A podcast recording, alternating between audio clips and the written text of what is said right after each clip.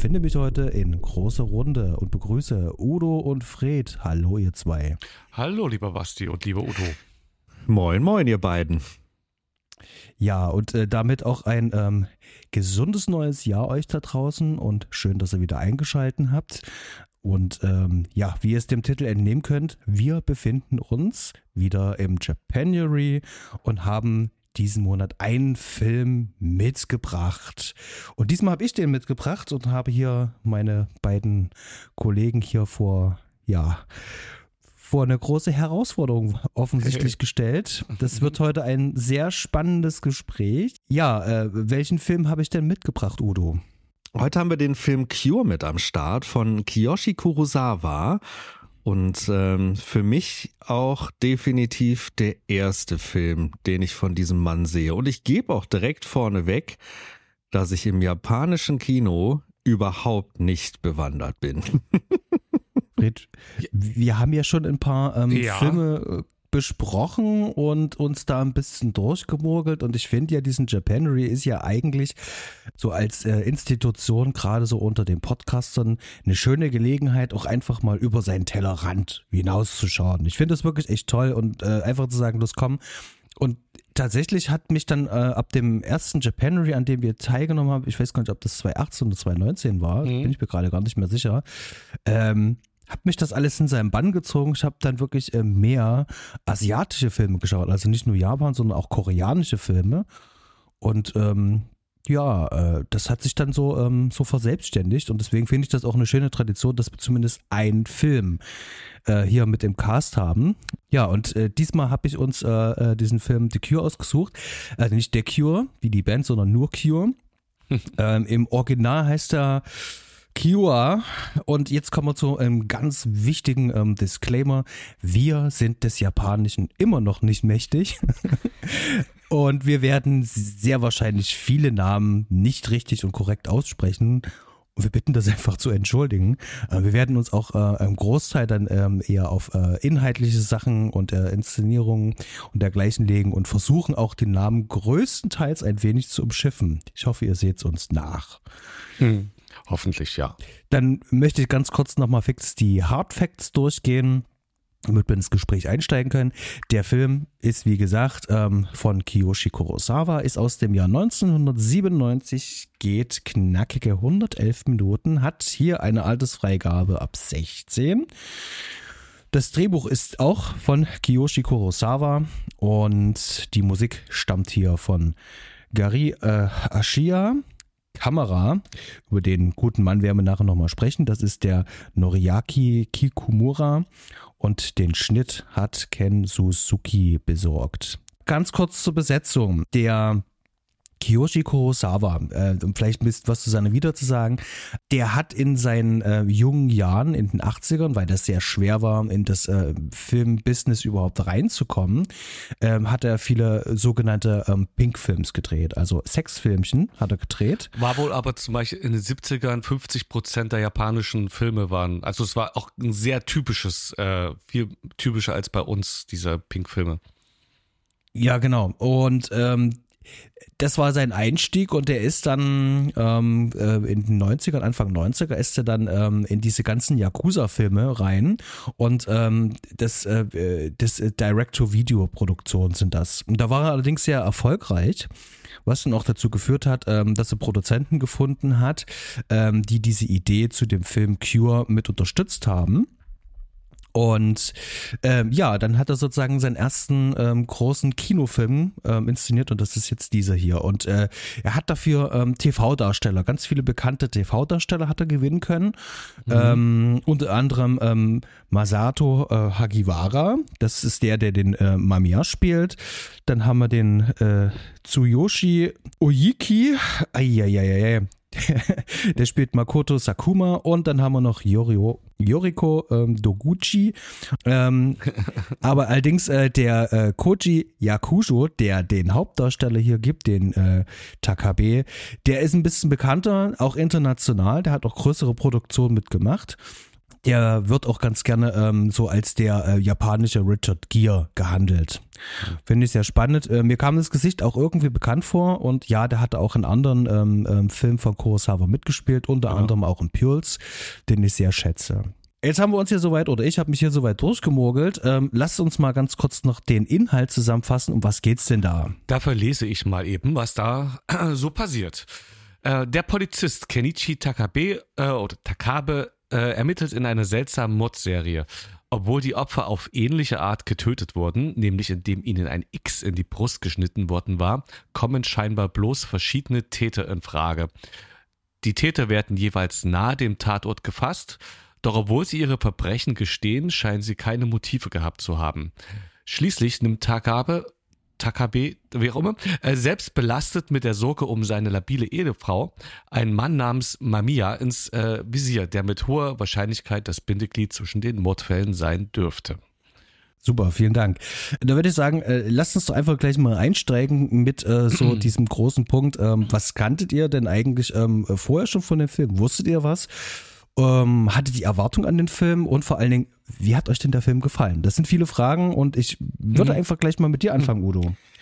Ja, mm, also ich habe zum allerersten Mal von dem Film gehört, als du den hier für diesen Japanery mit angeschleppt hast. Ich hatte mhm. keine Vorerfahrung, ich wusste überhaupt nichts äh, von diesem Regisseur, außer dass ich mal den Nachnamen gehört habe und jetzt auch wirklich seinen Nachnamen und nicht äh, nicht vergleichbare andere Regisseure mit dem gleichen Nachnamen. ähm, ich, ich wusste nichts zum Inhalt. Ich wusste nichts in welchem, in welchem Gefilde, in welchen Genres äh, der hier unterwegs ist. Also ich muss wirklich sagen, ich kam blank. Ich kam, äh, ich kam mit runtergezogenen Hosen und ähm, habe mich auch extra nicht vorinformiert, sondern dachte mir, hey, wenn ich schon mal so trocken in die Sache reingehen kann, dann mache ich das auch. Ich lese mir keine Reviews durch. Ich schaue mir keinen Trailer an, sondern ich bestelle einfach diese ähm, diese Blu-ray und lass mhm. das Ganze auf mich zukommen, auf mich wirken und schau mir danach an, was, äh, was da sonst im medialen Kontext noch drüber zu lesen ist, was es da noch so zu erfahren gibt. Und äh, ja, so bin ich an dieses Ding rangegangen. Äh, so richtig, wie mir der gefallen hat, möchte ich hier auch, glaube ich, noch gar nicht unbedingt zusammenfassen. Das kriegen wir im Laufe des Gesprächs ganz gut raus. Ich, ich gehe mit gemischten Gefühlen auf jeden Fall aus der Nummer, was mich direkt dazu geführt hat, dass ich den nicht nur einmal gesehen habe, sondern ich musste den zweimal gucken. Denn beim ersten Mal hatte ich massive Probleme mit dem Film ähm, in vielerlei Hinsicht, weil er mir einfach an vielen Stellen nicht gefallen hat als Unterhaltungsfilm, nicht gefallen hat als als filmisches Werk und ähm, hab danach gemerkt, oh, der gefällt wahnsinnig vielen Leuten. Der äh, scheint da mehr drin zu haben. Ich habe mir den ein zweites Mal angeguckt und äh, konnte auch die ein oder andere Stärke mehr herausdestillieren für mich.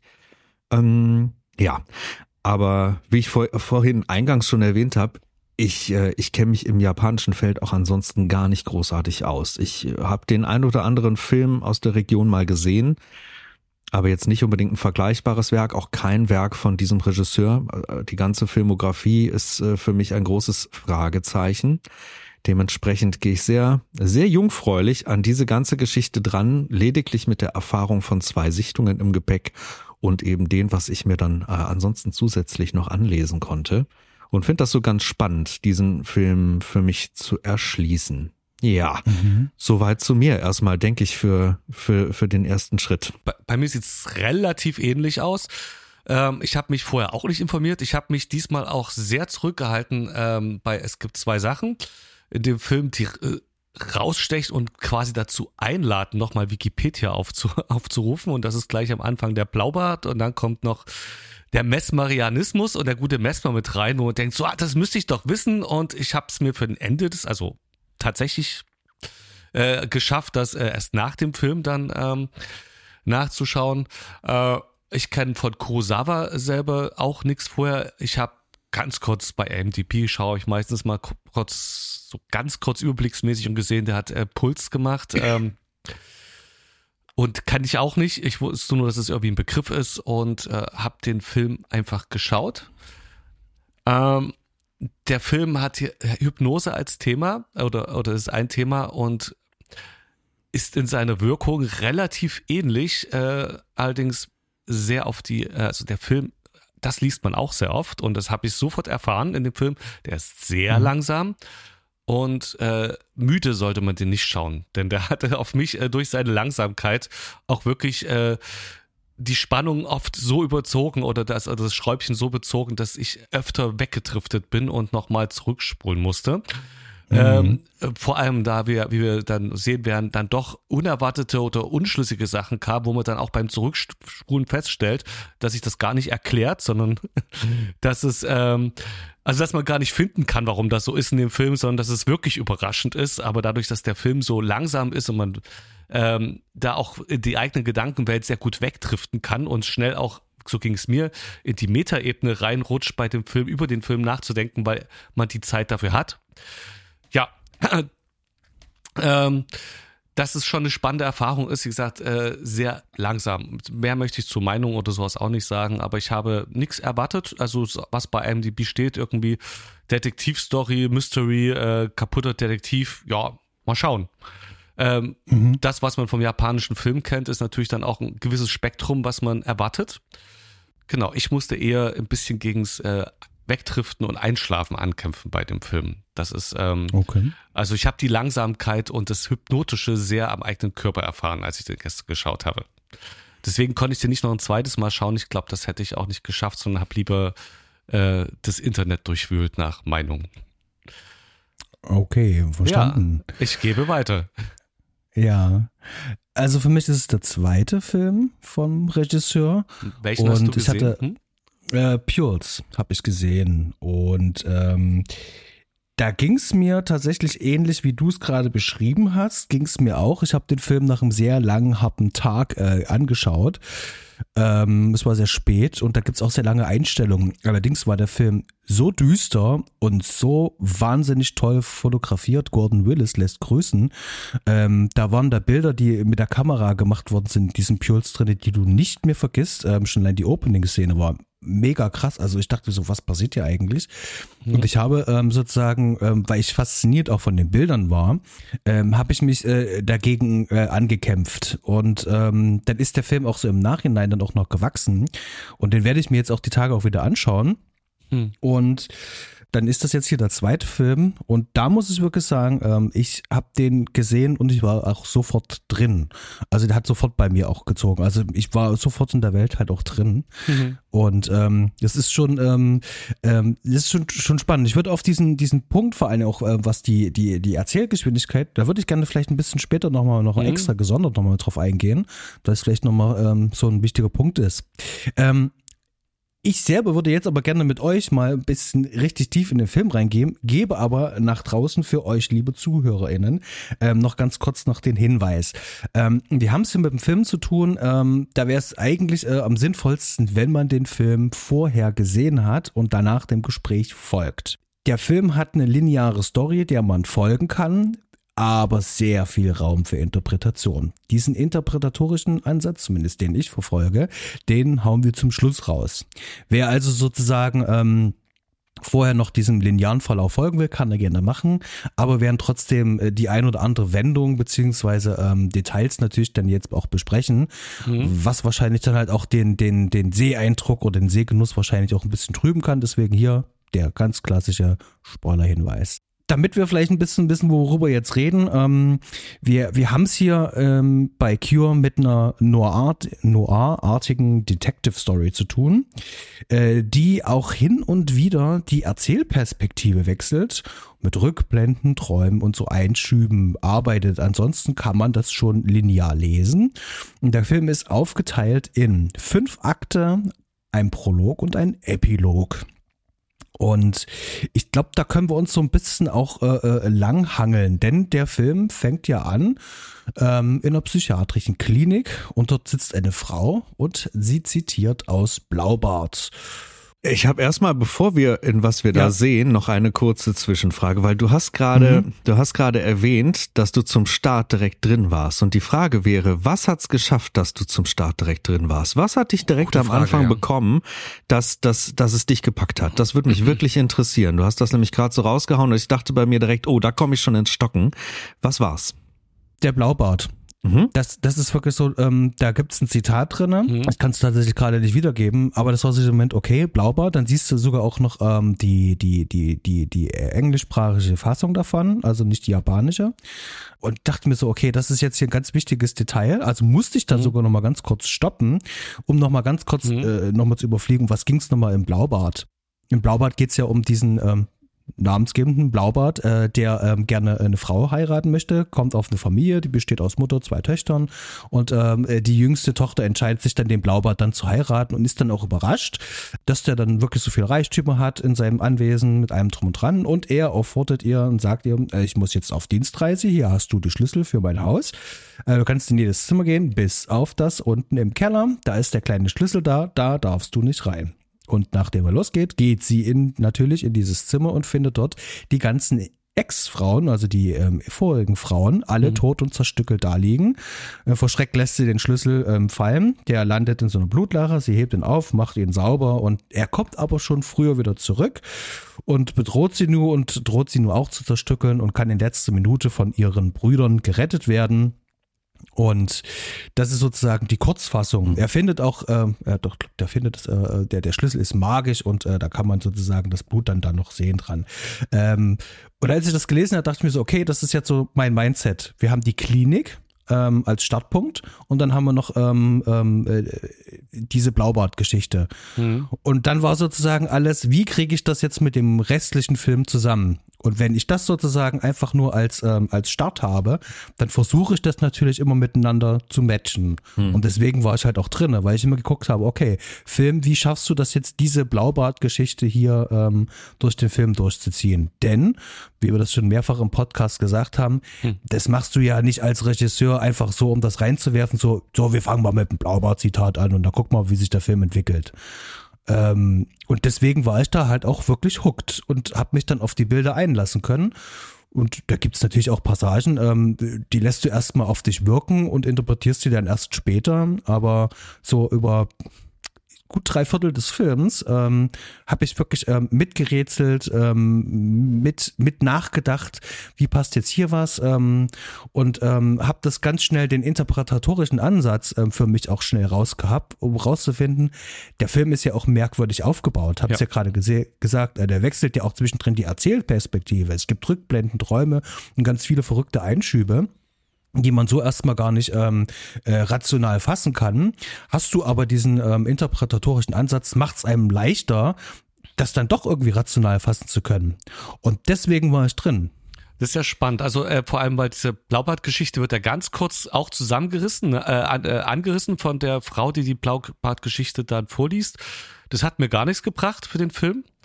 Und bei mir war es eher andersrum, dass die ästhetische Wirkung, die ich erstmal hatte, diese ähm, Mise en scène Einstellung da in dem, äh, die, in dem, in der Klinik.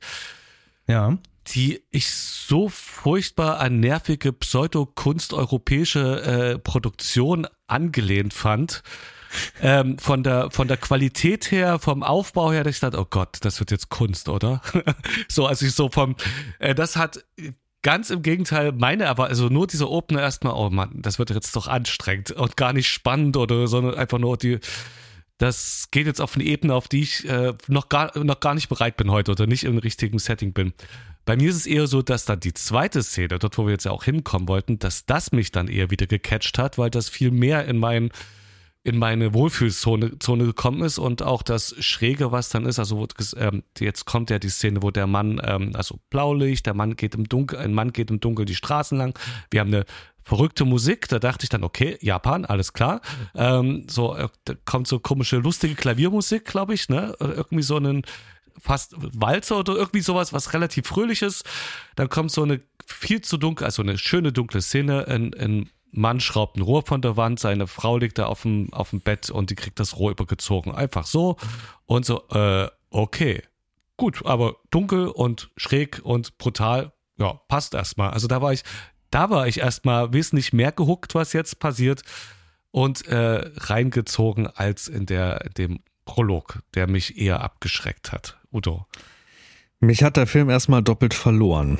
Und zwar wirklich in Szene 1 verloren. Ich gehe ja sehr audiovisuell an den Film ran und möchte eigentlich normalerweise von einem Film auch erstmal audiovisuell in irgendeiner Art und Weise abgeholt werden. Und mir ging es genau wie dir, Fred. Die erste Szene hat mich rein visuell schon mal erstmal ganz maßgeblich abgeschreckt, weil ich dachte, mhm. meine Güte, was ist denn das für eine Lichtsetzung? Was, was, mhm. was, was sehe ich denn hier jetzt gerade? Sehe ich, schaue ich eine Soap? Was gucke ich mir hier an?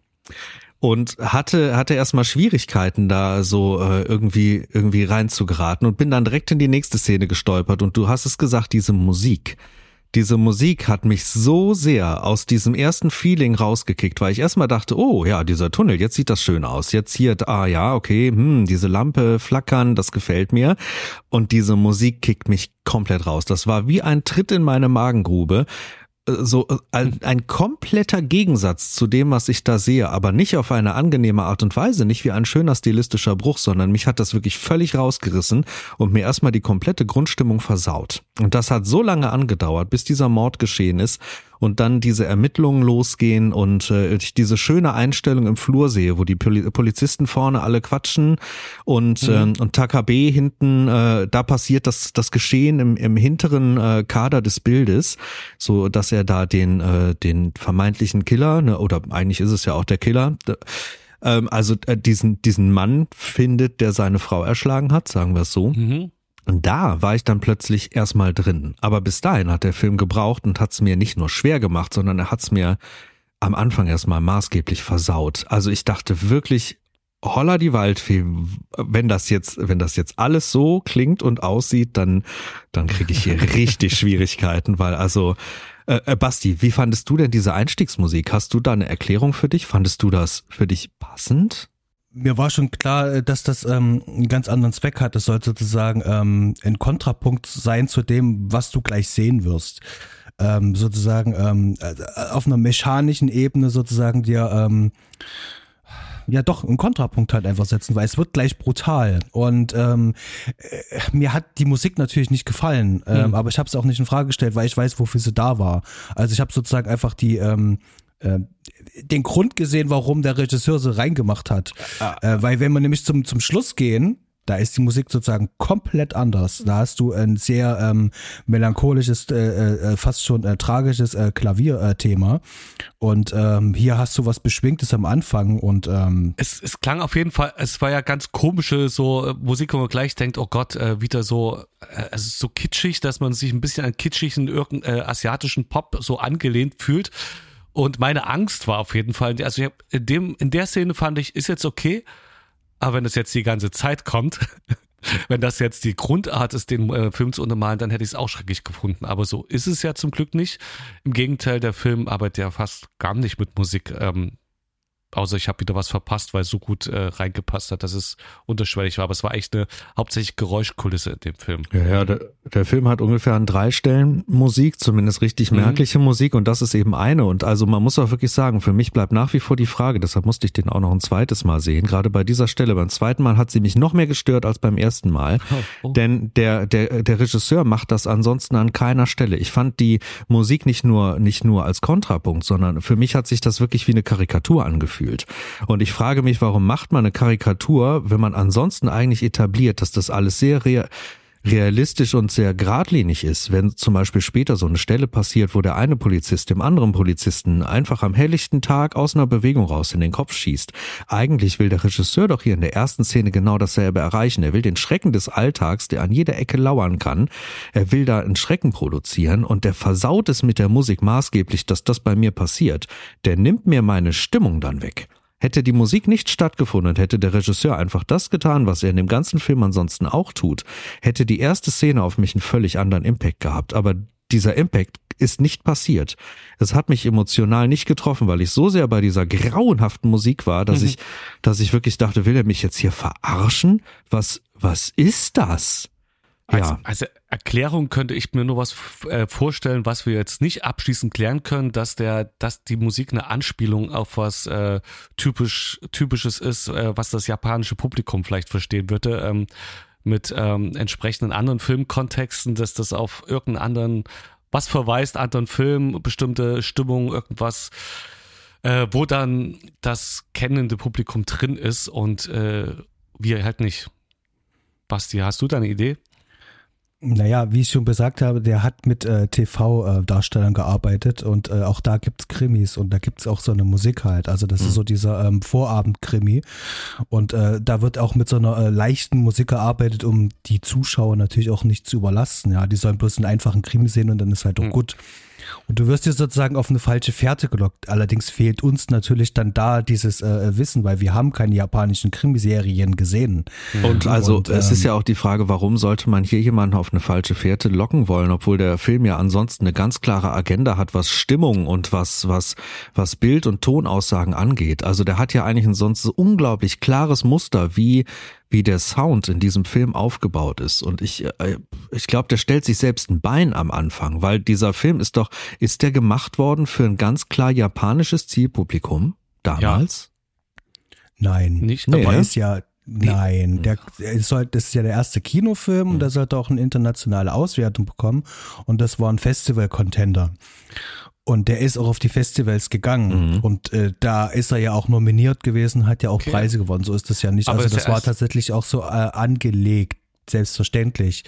Ähm, trotz alledem ist er ja ein, Japaner, der das amerikanische und ganz besonders das, ähm, äh, das, das äh, frühe New Hollywood zum Beispiel halt auch mochte und mag und sehr mhm. schätzt und auch ähm, äh, wir hatten es schon hier Paranoia-Filme zum Beispiel, da, da, da ist er, fühlt er sich auch sehr wohl da drinne und das halt auch referenziert. Jetzt kommt natürlich noch dazu, es hat trotzdem ein japanischer Filmmacher und alle kennen ihn eben halt aus dem ähm, äh, Direct-to-Video-Markt und die ganzen Yakuza-Filme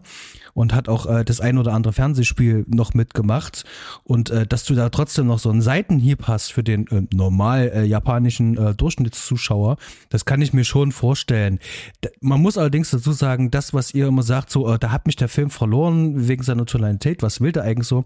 Die Japaner sehen das gar nicht so. Und ich sehe das auch, ich, ich sehe diesen Einsatz von der Musik auch viel rationaler als ihr, weil mich äh, viele Sachen beim japanischen Film gar nicht abholen können, weil ich sie nicht kenne, weil ich mit der Kultur nicht aufgewachsen bin. Ich kann es nur rational betrachten, warum hat er es eingesetzt. Und hier einfach nur, um sozusagen entweder eine falsche Fährte zu äh, legen, beziehungsweise also in falsche Erwartungen zu bringen oder halt einen Konterpunkt zu setzen zu der äh, anschließenden sehr harten Szene. Und das muss man ja nochmal dazu sagen, der Film ist ja ein Vorreiter wenn es um diese Art von Mystery, hm. so einen harten Film eben halt gibt. Also The Grudge und sowas, das gab's alles noch gar nicht, diesen ganzen J-Horror. Das hat dieser Film ja hier vorweggenommen. Ist ja quasi der Grundstein, ähm, genau. Genau. Na Aber gut, du wolltest noch was sagen, Udo. Ich kann den Film halt einfach nicht, nicht, äh, nicht in diesem Kontext sehen und muss ihn so sehen, wie ich ihn eben mit meinen, mit meinen Sehgewohnheiten sehe und so mit dem Hintergrundwissen. Und der, der Punkt ist ja eigentlich, dass der, ich habe mich da auch reingelesen, dass der Regisseur sich sehr auf amerikanisches ähm, oder amerikanisch beeinflusstes Kino bezieht und dass er da sehr, ja. sehr klare Vorbilder hat und dass ich auch direkt in dieser ersten Szene gemerkt habe, also nein, eigentlich ist es ja die zweite, direkt in dieser zweiten Szene gemerkt habe, welche Vorbilder hier Pate standen. Aber da habe ich mir schon die Notiz gemacht, dass ich gesehen habe, wo er sich hat inspirieren lassen, nur dass bei mir eben diese Inspiration durch diesen Einsatz von Musik zu diesen Bildern nicht geglückt ist. Und da, da muss ich einfach sagen, mit meinen Sehgewohnheiten und mit dem, wie ich Filme so schaue, hat er da bei mir einfach direkt einen sehr schweren Start hingelegt. Das funktioniert vielleicht bei anderen, die im japanischen Kino tiefer verhaftet sind, funktioniert das einfach besser. Jetzt mit mir als Einsteiger muss ich sagen, ich sehe den Film nicht unbedingt im japanischen Kontext, sondern durch, durch meine äh, filmische Geschichte sehe ich den wirklich ähm, um Vergleichswerke zu nennen. Ich sehe den äh, gar nicht so sehr im Noir, was du vorhin angesprochen hast, so Detektiv Noir, nicht sowas wie Seven oder ähnliches, sondern bei mir wirkt der von vornherein und auch durch den Film und auch nach zwei Sichtungen viel mehr ähm, mit Vergleichswerken wie zum Beispiel von Polanski, du hast es gesagt, so Verschwörung, Paranoia, sowas in der Richtung.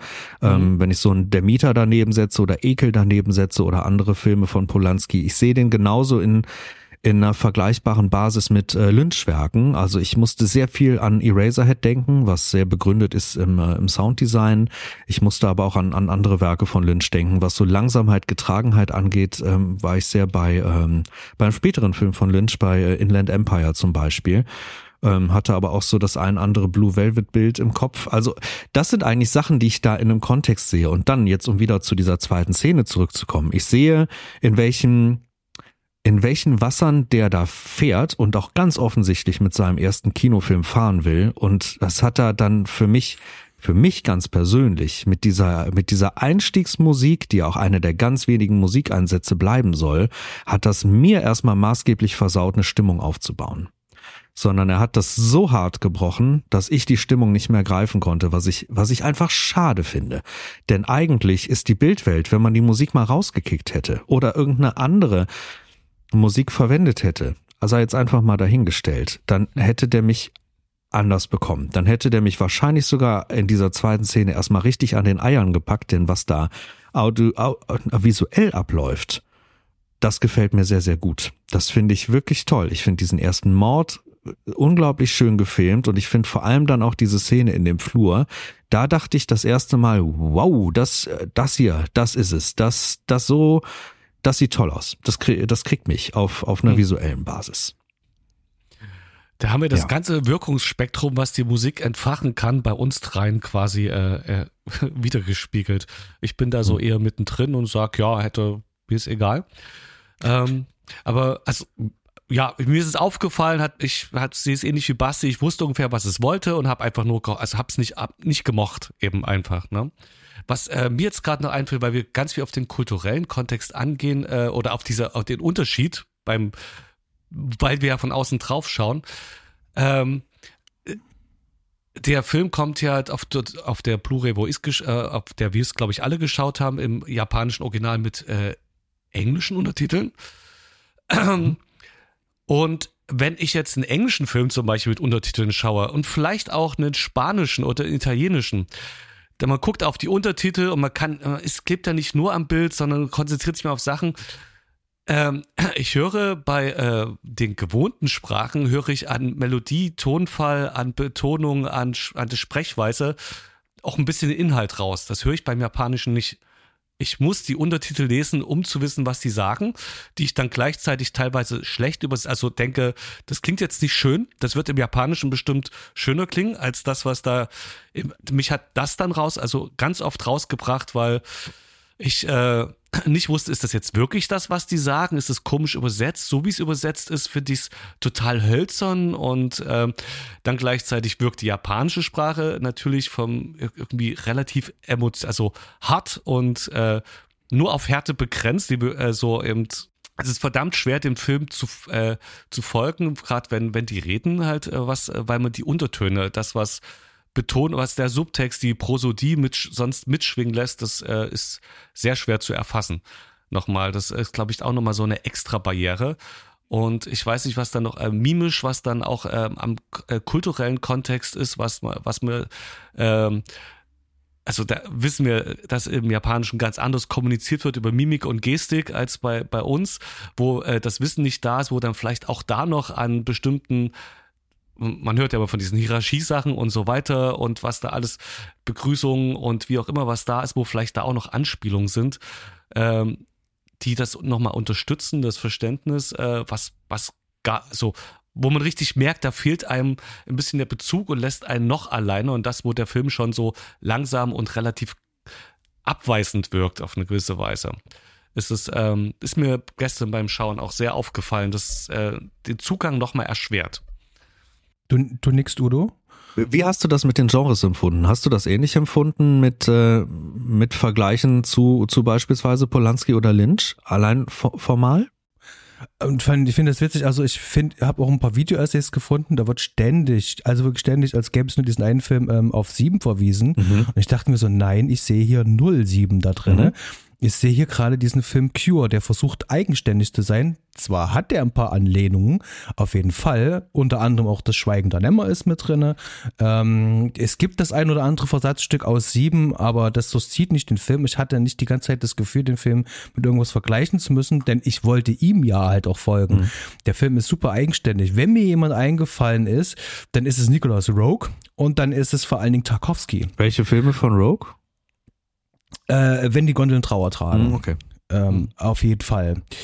Da gab es ganz viele äh, äh, Dinge, die, die mich daran erinnern lassen haben. Und zwar äh, wollte ich eigentlich später noch drauf kommen, aber gerade ähm, vielleicht ein äh, bisschen Tarkovsky. Ähm, habt ihr mal einen Tarkovsky-Film gesehen? Oh, nenn mir gerade mal ein paar. Stalker. Stalker. Ne? Ja. Stalker oder ähm, Solaris? Ich habe keinen nee, gesehen. Nee, es steht, nee. steht so auf der Liste, aber da ich auch weiß, dass da Langsamkeit auch ein Thema ist und schwieriges, äh, schwieriger Zugang, ist es steht's halt immer noch auf der Liste, mhm. dass man es mal tun müsste. Fred, du magst langsam, Langsamkeit in Filmen ganz generell nicht so gerne? Doch, doch. doch. Okay. Also zum Beispiel, okay. also Spiel mir das Lied vom Tod ist einer, wenn nicht sogar mein Lieblings, also einfach so, habe ich mal so mhm. gesagt, ist er, weil ich den großartig finde. Mhm. Nee, es ist äh, zu langsam. Oder es ist eben, der Unterhaltungswert fehlt bei dem Film. Hier bei dem Cure, das, ja, das ging mir ganz Cure, genauso. Dass, mhm. äh, dass mich die Langsamkeit äh, trotzdem fasziniert. Also es ist zu ereignislos. Vielleicht fehlt, wie gesagt, auch ein paar Sachen, die ich nicht deuten kann oder die eben dann also Informationen, die ich dem nicht entnehmen kann im Film. Ich habe an sich nichts gegen Langsamkeit, wenn die mich ästhetisch halt wirklich fängt und halt äh, mir mehr sagt, warum jetzt. Und der Film äh, macht das mehr aus Kunstaspekt einfach, ich bin jetzt mal langsam. So wirkt das halt bei mir. Ich mache das jetzt mal unerträglich langsam und dann fühlt sich halt auch unerträglich an. Oh, ich bin ich, wirklich erleichtert, dass, äh, dass du das so sagst und dass du das auch so empfindest, weil ich hatte das auch. Ich bin ein riesengroßer Fan von sehr, sehr langsamen Filmen. Also ich bin ja einer, einer der erklärten Fans auch von, von so manchem Jamus-Streifen, ne? Oder wir haben es jetzt auch schon mit Lynch und so und Konsorten. Äh, da gibt's viele, viele Dinge, wo ich genau, sage, das ist also, in meinen absoluten Top-Listen drin. Ne? Das ist äh, Lynch zum Beispiel ist ein gutes Beispiel. Eraserhead fand ich furchtbar, und, obwohl ich Lynch an sich mag. Also Eraserhead zum Beispiel hat mir, als das eine Mal ich den gesehen habe, auch nicht genug an die Hand gegeben oder was auch immer. Fand ich, konnte ich irgendwie mit dem Film nichts anfangen, während ich natürlich äh, Highway und ähm, Nein, wir in schon Empire alle, oder in den Empire war Mulholland okay. Drive. Da kam auch so Mulholland Drive natürlich. Highway, Mulholland Drive, Blue Velvet mhm. sind einfach großartige Filme, die, wo ich die ich genießen konnte, einfach ästhetisch. Also da war mir, der hat, der hat es geschafft, mich zu packen, Eraserhead halt nicht zum Beispiel und äh, ja, also Langsamkeit ist nicht das Problem, sondern das ist mich auf einer anderen Ebene nicht catcht. Ja, Basti? Ich glaube, wir reden hier von einer anderen Lang Langsamkeit. Ähm, vielleicht hättet ihr vorher einen Tarkovsky-Film sehen sollen, ja, um das wahrscheinlich. Ähm, vielleicht nachzuführen. Es gibt in, in Stalker eine, ähm, ähm, eine sehr berühmte Szene, die geht acht Minuten lang ohne Schnitt, wo die ähm, auf einer Dresine fahren. Und da gibt es wirklich keinen Schnitt. Es gibt wirklich keinen Schnitt. Äh, der Film geht 146 Minuten, ne, 160 Minuten und hat äh, insgesamt 140 Schnitte. Ihr könnt euch ungefähr die Schnittfrequenz denken. Und äh, der Film, ähm, das ist eine Erfahrung, wenn du diesen Film siehst. Denn du entwickelst sehr viele eigene Gedanken dabei. Und ähm, so krass geht natürlich jetzt hier der der Kurosawa geht da ja gar nicht vor, sondern der lässt ja in diesen Szenen, diesen langen Einstellungen, eine geht zum Beispiel drei Minuten und die finde ich ganz stark, ähm, in, in diesem Krankenhaus, äh, wo die den Typen dort verhören, die, dieser riesengroße ähm, ja. ähm, Bettensaal da zum Beispiel. Ich fall vom Glauben da lässt ab. die, da, lassen die den so viel äh, machen, da passiert in dem Raum viel. Und ähm, Regisseur sagt selber, ihm ist es wichtig, dass du als Zuschauer ähm, außerhalb des Frames auch äh, äh, ähm, äh, denkst, also dass du sozusagen in mhm. dem Raum eben halt auch bist. Und das funktioniert aber eben halt bei mir. Ich habe aber kein Problem damit, ähm, wenn der Regisseur dann halt auch einfach ähm, ähm, minimal sozusagen ähm, äh, arbeitet. Also ich, ich, ich ich, ich kann da halt eintauchen, ich kann damit connecten. Da kann ich wirklich, also da, das zieht mich halt voll rein. Bei mir war das so, dass ich den ganzen Film dachte, er müsste mir eigentlich gefallen. Also genau das, was du sagst, weil normalerweise gefällt mir das, aber irgendwas hat mir halt gefehlt. Also die, die Bilder, sie lang, also die Einstellung am Meer und was du sagst, diese in dem in dem Krankenhaus, diese Verhörszene, wo der im Bett liegt und dann so rumrennt äh, und äh, irre wird, das ist oder diese ganzen äh, Stadt, die urbanen Einstellungen, alles schön. Aber irgendwas hat gefehlt, dass ich es genießen konnte.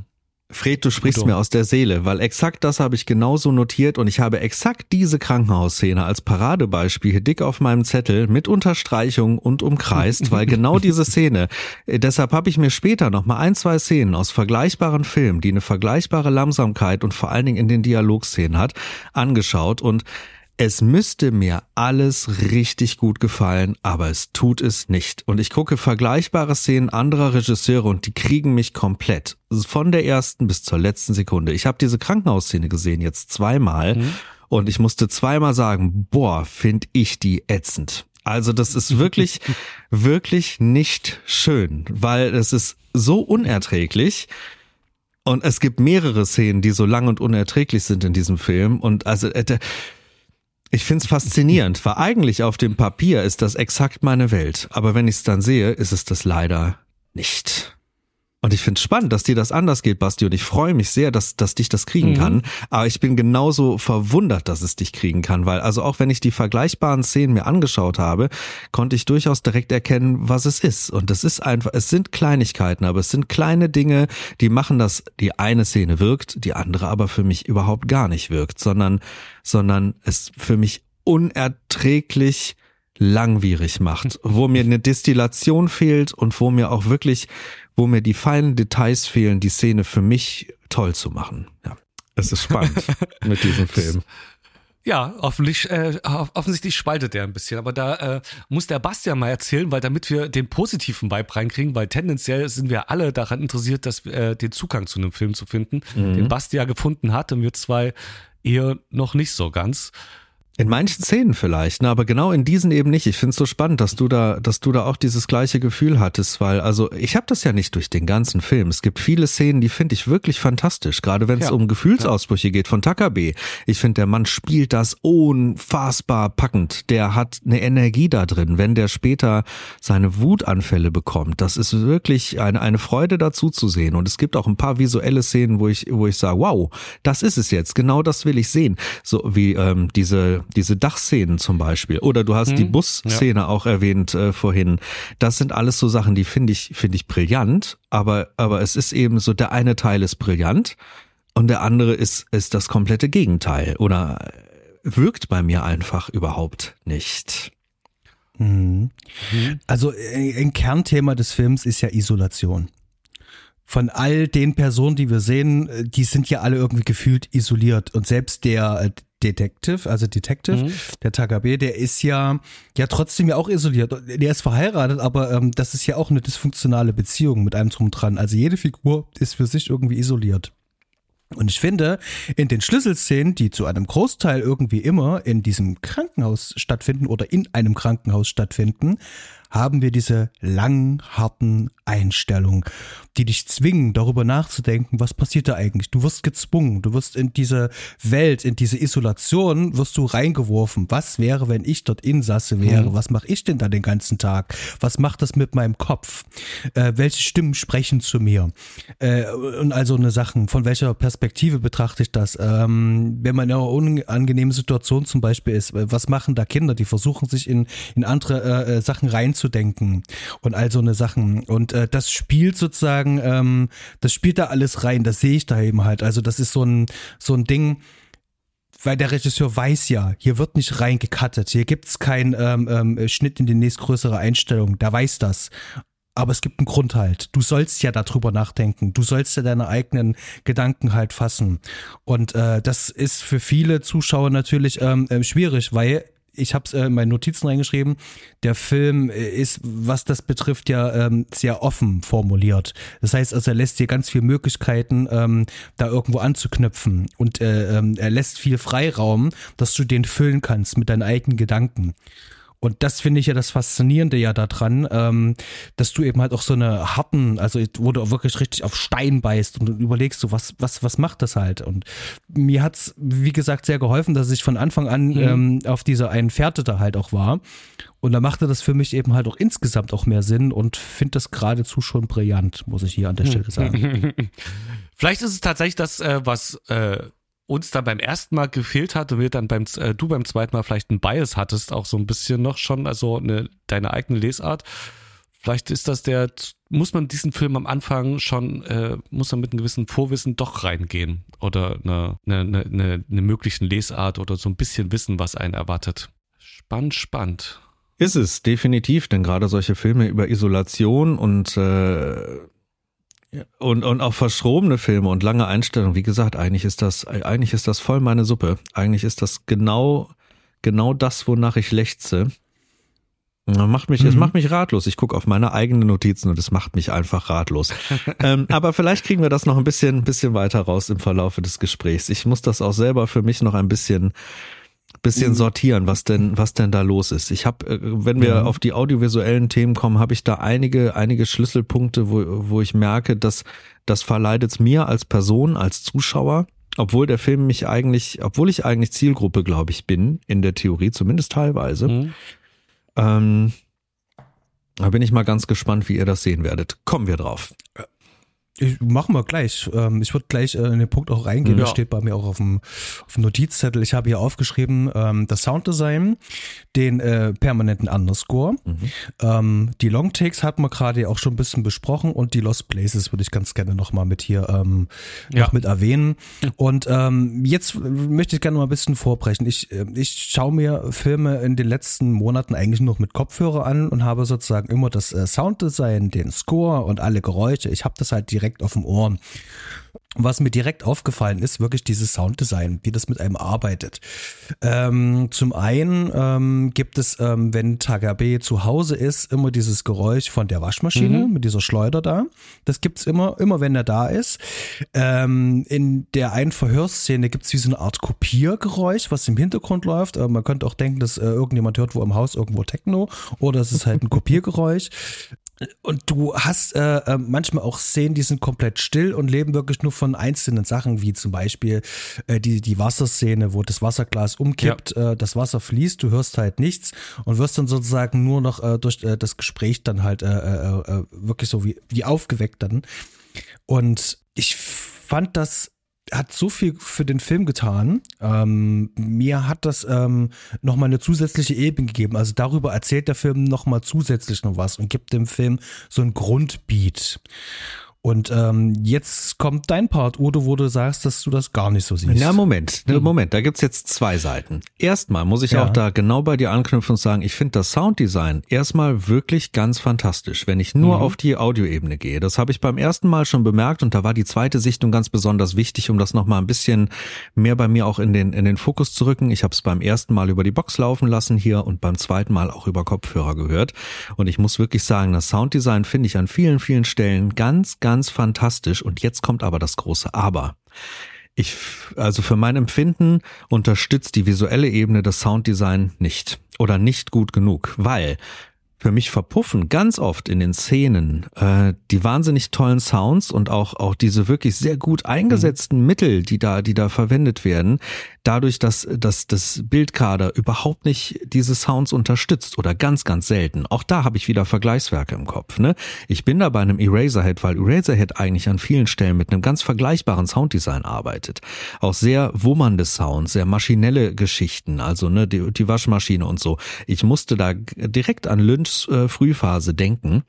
Nur dass Lynch häufig sehr, sehr meisterhaft diese Sounds dann visuell unterstützt. Der lässt die Szene nicht einfach stehen, sondern gibt uns kurze, kurze Einblicke, so dass, dass der Sound für mich verknüpft wird ähm, dass, dass mit Großeinstellungen, mit Makroeinstellungen gearbeitet wird. Und hier wird man, wird man, wird ich nicht an die Hand genommen, sondern mir wird nach wie vor das große relativ äh, weitwinklige Bild gezeigt mhm. auf einen auf einen Raum, auf Personen, und ich werde nicht mitgenommen. Wenn die Kamera dann schwenkt, zum Beispiel gibt es da eine Szene, ähm, wo, wo die Kamera einfach dem Blick folgt, dann ist das für mich nicht, das wirkt auf mich nicht meisterhaft, sondern das wirkt auf mich ein bisschen wie, wie früheres TV. Das nimmt mich nicht an die Hand.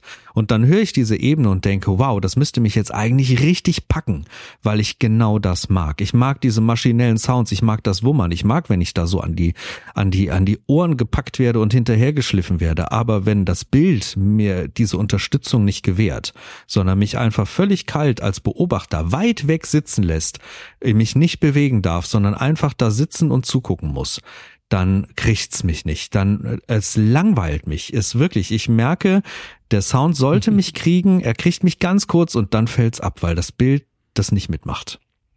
Und das hat's mir richtig schwer gemacht, denn eigentlich ist dann diese eine Hälfte, die Soundhälfte, die mir total wichtig ist, ist sehr schön, aber die Bildhälfte dann nicht, auch wenn natürlich vielleicht da das Licht hier und da mal gut sein mag und so. Aber ich meine jetzt die reinen Einstellungen, diese, diese langsamen Einstellungen wirken, wirken dann für mich nicht, nur mit diesem Sounddesign unterstützt. Und da hat mir dann die Musik gefehlt. Da fehlt mir dann eine wirklich Filmmusik, die mir irgendwie noch äh, eine Hand reicht und mich mitnehmen kann, was dann vergleichbare vergleichbare Werke manchmal tun, indem zum Beispiel ein Polanski wirklich schräge Jazzmusik da reinknallt, die mich nochmal irgendwie mitreißt, wenn er schon die Einstellung lange auf einem, auf einem Thema drauf lässt. Ne? Mhm. Und also Kurosawa hat, glaube ich, all diese Sachen im Kopf und hatte all diese Sachen im Sinn, aber er hat's, er hat's auf eine Art und Weise handwerklich umgesetzt, die für mich nicht funktioniert.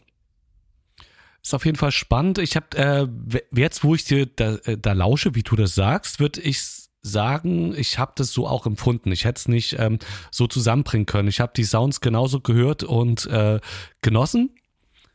Und es hat eben auch nicht gewirkt bei mir. Also es hat äh, die, die Wirkung nicht entfacht. Äh, ähm, und dann würde ich jetzt, wenn, insofern das stimmt, was du sagst, könnte ich mir das vorstellen, dass es genau daran liegt, dass eben äh, die Sounds nicht wirklich aufgegriffen werden, sondern drunter liegen.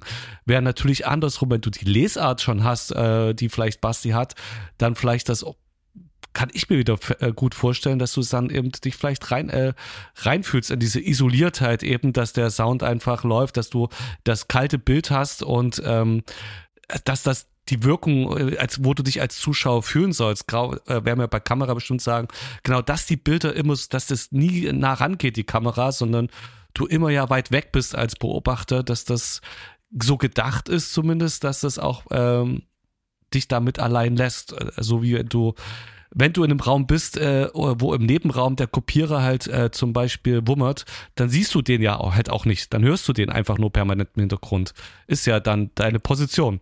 Ist mhm. natürlich, wie gesagt, der Unterhaltungswert, um äh, da reingezogen zu werden oder das aufgreifen zu können, ist natürlich schwieriger zu ähm, da reinzurutschen auf der Miterlebensebene. Mhm. Also was ich jetzt merke, halt auch bei uns jetzt hier im Gespräch, ähm, um kurz Meta zu gehen, ähm, der Film ähm, äh, scheitert ja schon bei euch äh, ähm, so an, äh, an eurer Gewohnheit, an eurer Sehgewohnheit mhm. auch ein bisschen.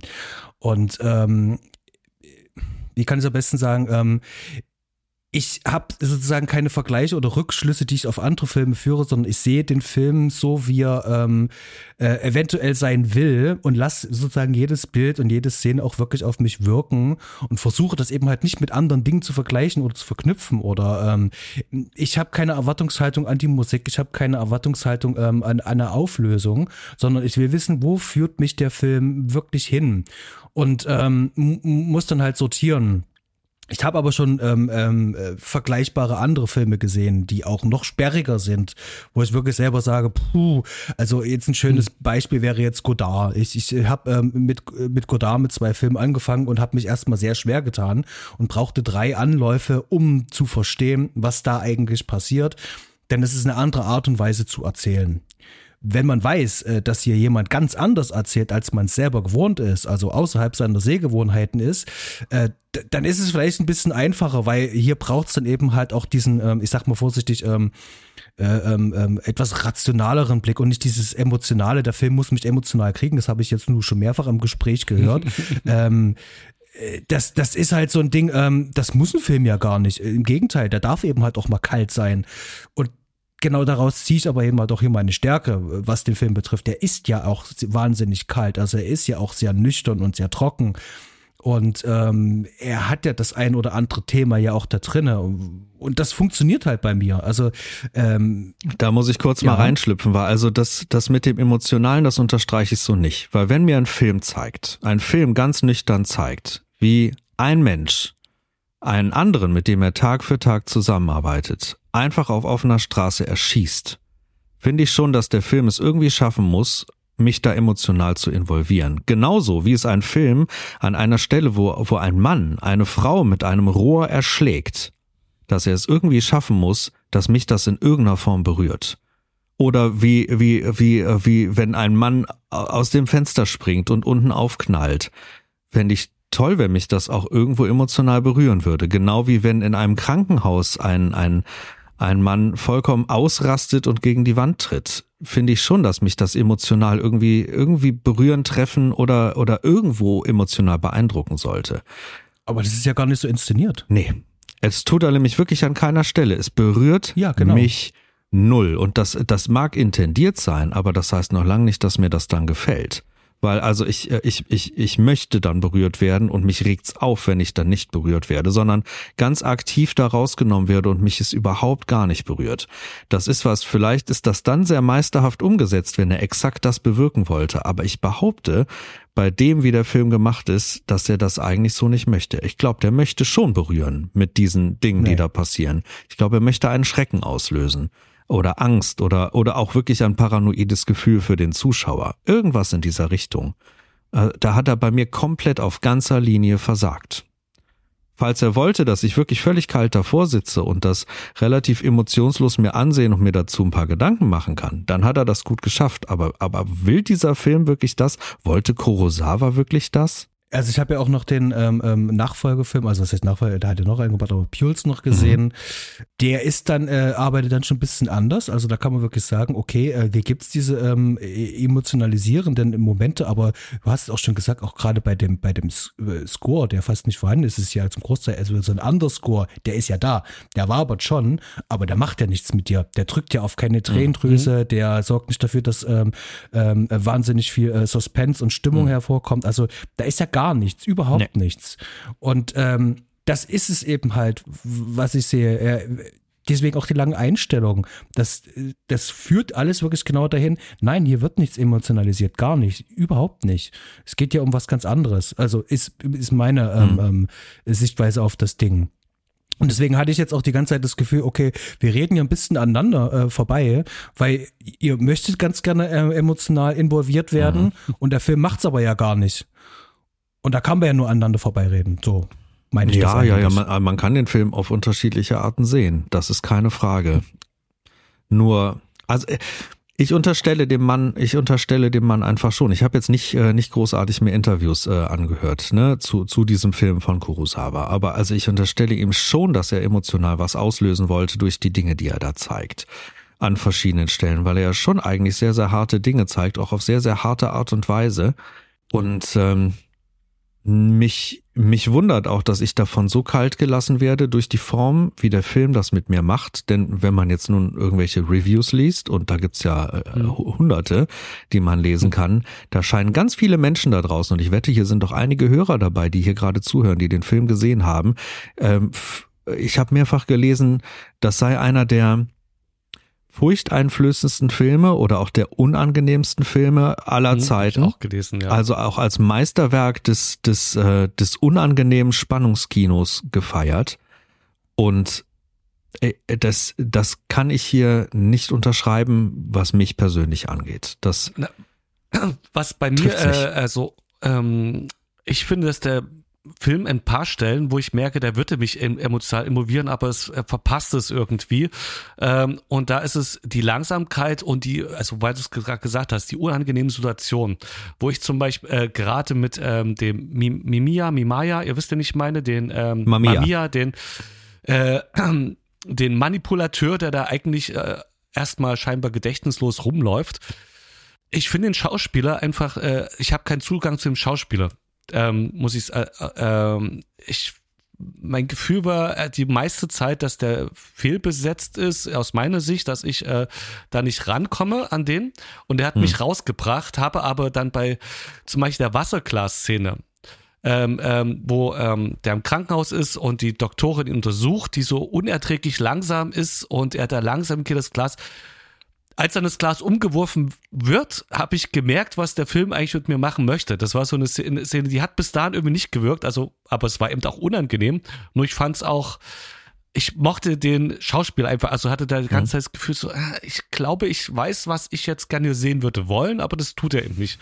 Ähm, und vielleicht ist das äh, aber auch im Gesamtbild dann das Richtige, was passiert, aber das hat mich die ganze Zeit ähm, selbst ein bisschen gestört äh, gestört, hatte aber das Gefühl, dass das die emotionale Ebene sein könnte, dieses äh, Situation aushalten müssen als Zuschauer, die dann, also, also, wo das Zwischenmenschliche oder nicht Zwischenmenschliche oder wie auch immer so unert einfach unerträglich ist, weil du so einfach wirklich nur beobachtest und äh, von weit weg zuschaust und nicht, ein, mhm. nicht eingreifen kannst und es gern möchtest. Am liebsten, äh, gut, das könnte man, vorspulen möchte, um die Situation nicht äh, länger sehen zu müssen.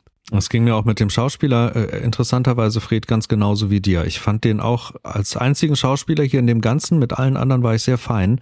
Mit dem mhm. hatte ich ganz massive Schwierigkeiten, ähm, weil, weil, ähm, weil der für mich ähm, manchmal, manchmal gefühlt an dem vorbeischauspielert, was er, glaube ich, zeigen möchte, was er, glaube ich, auch repräsentiert hier in diesem Film. Basti, ging es dir da genauso? Konntest du mit dem Schauspieler mehr anfangen?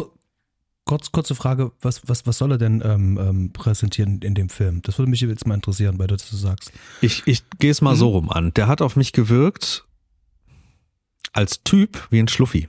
Der hat auf mich wirklich einfach gewirkt wie eine wandelnde Schlaftablette, wo ich die Funktion des Ganzen sehe und also ich äh, ich verstehe seine Rolle, aber aber ich ich gucke mir diesen Mann an und ich habe schon beim beim beim ersten Durchlauf Probleme damit gehabt, diesem Schauspieler diese Rolle abzunehmen. Also auch mhm. ähm, dem abzunehmen, wer er ist, wie er ist und was er kann und was er tut. Also, äh, weißt du, was ich meine? Boah, ich finde es echt schwierig zu formulieren. Ich, ich fand, äh, und das ist, ein, ist, da kommt bestimmt Vorteil zusammen, aber so ein bisschen hatte ich das Gefühl, da wird er ein sehr hübscher junger Mann, der im, im, im Kino äh, der, dem Publikum bekannt ist, mit einer Rolle besetzt, weil der Publikum ziehen könnte und der auch halbwegs schauspielen kann, aber irgendwie äh, nicht die richtigen Kanten hat, die er haben müsste. Also so so ein bisschen das Gefühl, als würde ein Popstar äh, in einem Film besetzt werden. Also ich fand den zu, zu schön, zu, äh, ja, zu gefällig irgendwie. Und er hat unglaublich weiche Bewegungen. Ich glaube, das war oft, was mir ja. aufgestoßen ist. In dieser Krankenhausszene, die Art, wie er ihr den Kopf nochmal runter macht, als sie zu ihm hochguckt, wo sie nicht zu ihm hochgucken soll. Allein diese Art und Weise, wie er sie berührt und runterdrückt, das sieht für mich aus wie Schauspiel und nicht nicht wie dies, was, was da eigentlich passiert. Mich reißt das raus, mich reißt da sein Schauspiel raus. Ich hatte das noch in einer Verhörszene auch, wo er von äh, Takabe verhört wird. Da hatte ich das ganz genauso da. Ich sehe da zu sehr das, äh, das Schauspiel, das Schauspieltraining auch für diese Szene. Ich sehe, ich sehe da das ist nicht rund. Das fühlt sich für mich nicht rund an, was er da spielt. Basti, kannst du ungefähr verstehen, was ich meine? Ja, okay. ja ich weiß, was und, du meinst, ja, natürlich. Und im Gegensatz zu Takabe, äh, finde ich, ist einfach kein würdiger Gegenpart so gefühlt. Also da ist so ein Gefälle da, wo das, ähm, wo weder das Dämonische, was eigentlich dahinter steckt, anklingt oder eben auch noch, auch nicht genau das Gegenteil, was äh, ich weiß gar nicht, ob es jetzt passt, aber zum Beispiel Insomnia, Rob, äh, Robin Williams, äh, der, der Rob, ja, Robin Williams, der da eigentlich einen bösen Speer, so, so ein Schauspieler, wo, dem man erstmal das Normale abnimmt, äh, wo dann das Tiefgründige später, also das bringt ja auch irgendwie nicht so das, das Normale rüber, während der Takabe aber bei der, also bei der Gegenüberstellung von beiden einfach der hat eine ganz andere, viel kantigere Präsenz und ähm, das, äh, die, die Chemie stimmt irgendwie auch nicht äh, auf dem Bildschirm zwischen den beiden ähm, für die Funktionen, die man denkt, dass sie haben sollten. Was mir bei der Kamera noch aufgefallen ist, Beleuchtung. Ich, ähm, ich finde die Innenszenen teilweise richtig toll.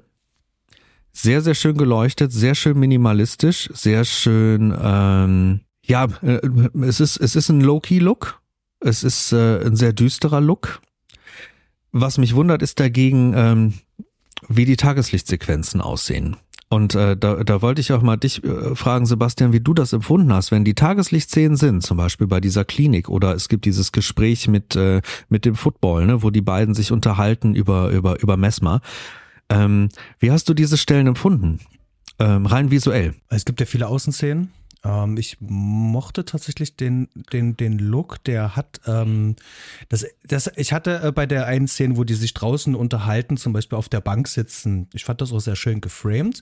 Hab natürlich auch gesehen, ähm, wie die das Licht natürlich gebounced haben und wo das Negative war, das habe ich natürlich schon alles gesehen und fühlte mich erinnert an ähm, Argento mhm. äh, und mhm. zwar an Phenomena, äh, wo die sich auch äh, draußen unterhalten. Und ähm, dachte mir so, ja, natürlich, was will ich hier mit riesengroßen Geschützen ein Licht auffahren, wenn da Sonnenlicht halt auch da ist.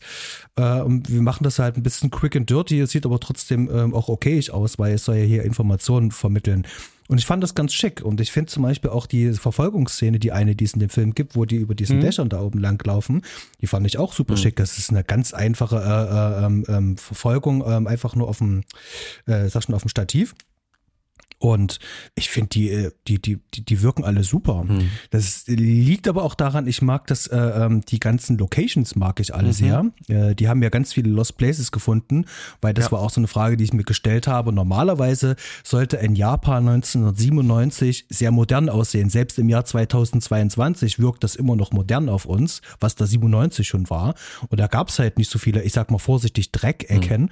Aber der Film findet fast nur Dreckecken mhm. und der sieht halt gritty, dark und dirty aus. Und die haben sich halt im Vorfeld sehr viel Mühe gegeben. Und diese, diese Locations sind gleichzeitig sozusagen auch ähm, äh, das, wo der Film nochmal so eine zusätzliche Ebene bekommt.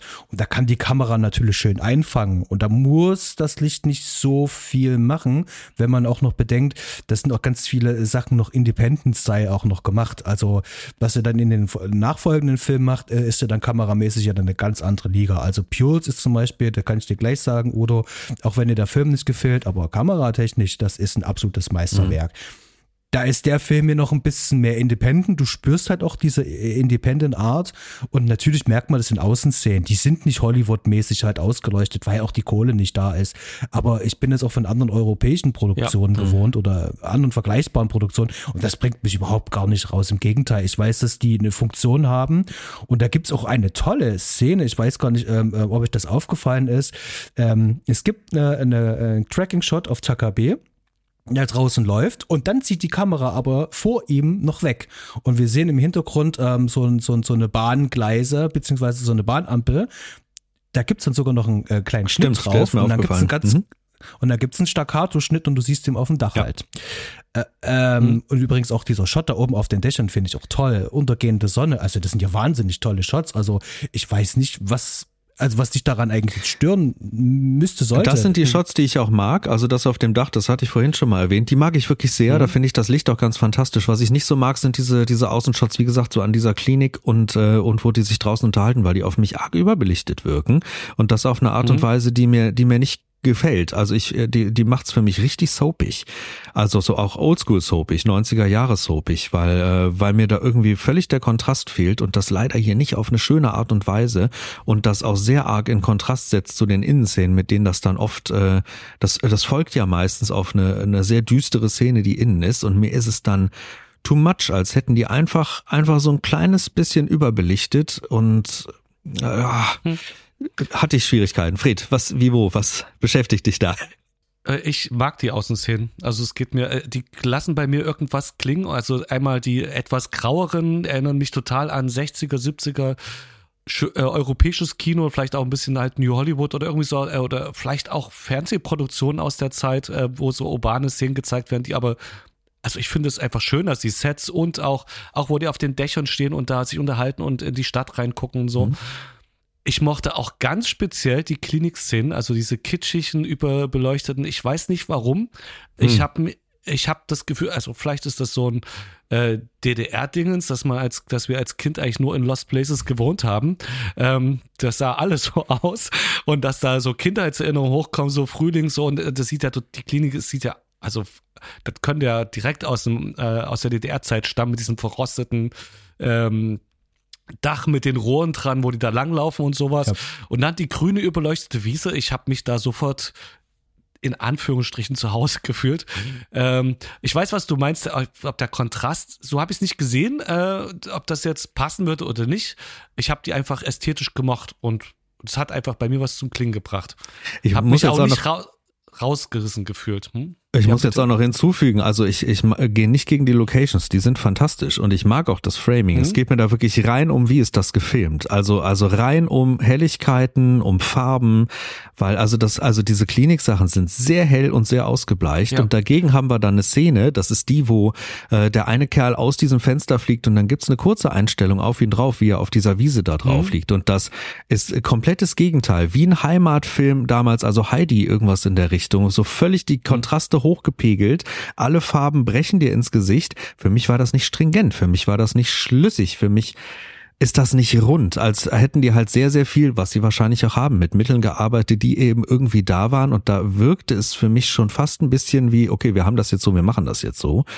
Äh, äh, das macht. Es sind aber nicht Es sind aber nicht viele Szenen, finde ich. Also es sind äh, ein paar Anschlussszenen, wo mhm. ich wirklich sagen kann, okay, die haben hier wirklich ein ganz kleiner Crew, das jetzt hier mhm. fix äh, äh, eingezimmert, weil sie die Szenen halt auch mhm. brauchen die jetzt aber nicht so wichtig sind wie bei den In-Szenen zum Beispiel, weil da merkst du halt, äh, da sitzt die Mise en scène, ja. da sitzt ja. das Licht ähm, ja. und ich finde das halt auch fast schon krass, wenn du dann äh, siehst, wie der Regisseur dann auch darüber redet, wie sich die, ähm, die In-Szene erarbeitet haben, weil die gesagt haben, die haben nicht an Sets gedreht, sondern es sind an Originalschauplätzen mhm. die gesamte Zeit und mhm. ähm, kommen da halt hin und haben begrenzt Zeit, das heißt also, da laufen ein paar Leute rum und machen erstmal so wie so ähm, Milchpapier so überall an die Fenster, dass du immer dieses äh, softe Licht hast, das hast du ja fast immer in diesem Film, mhm. es wird fast, fast kaum gehäst, was ich sehr ähm, ähm, beeindruckend finde, denn es fühlt sich immer an wie Haze.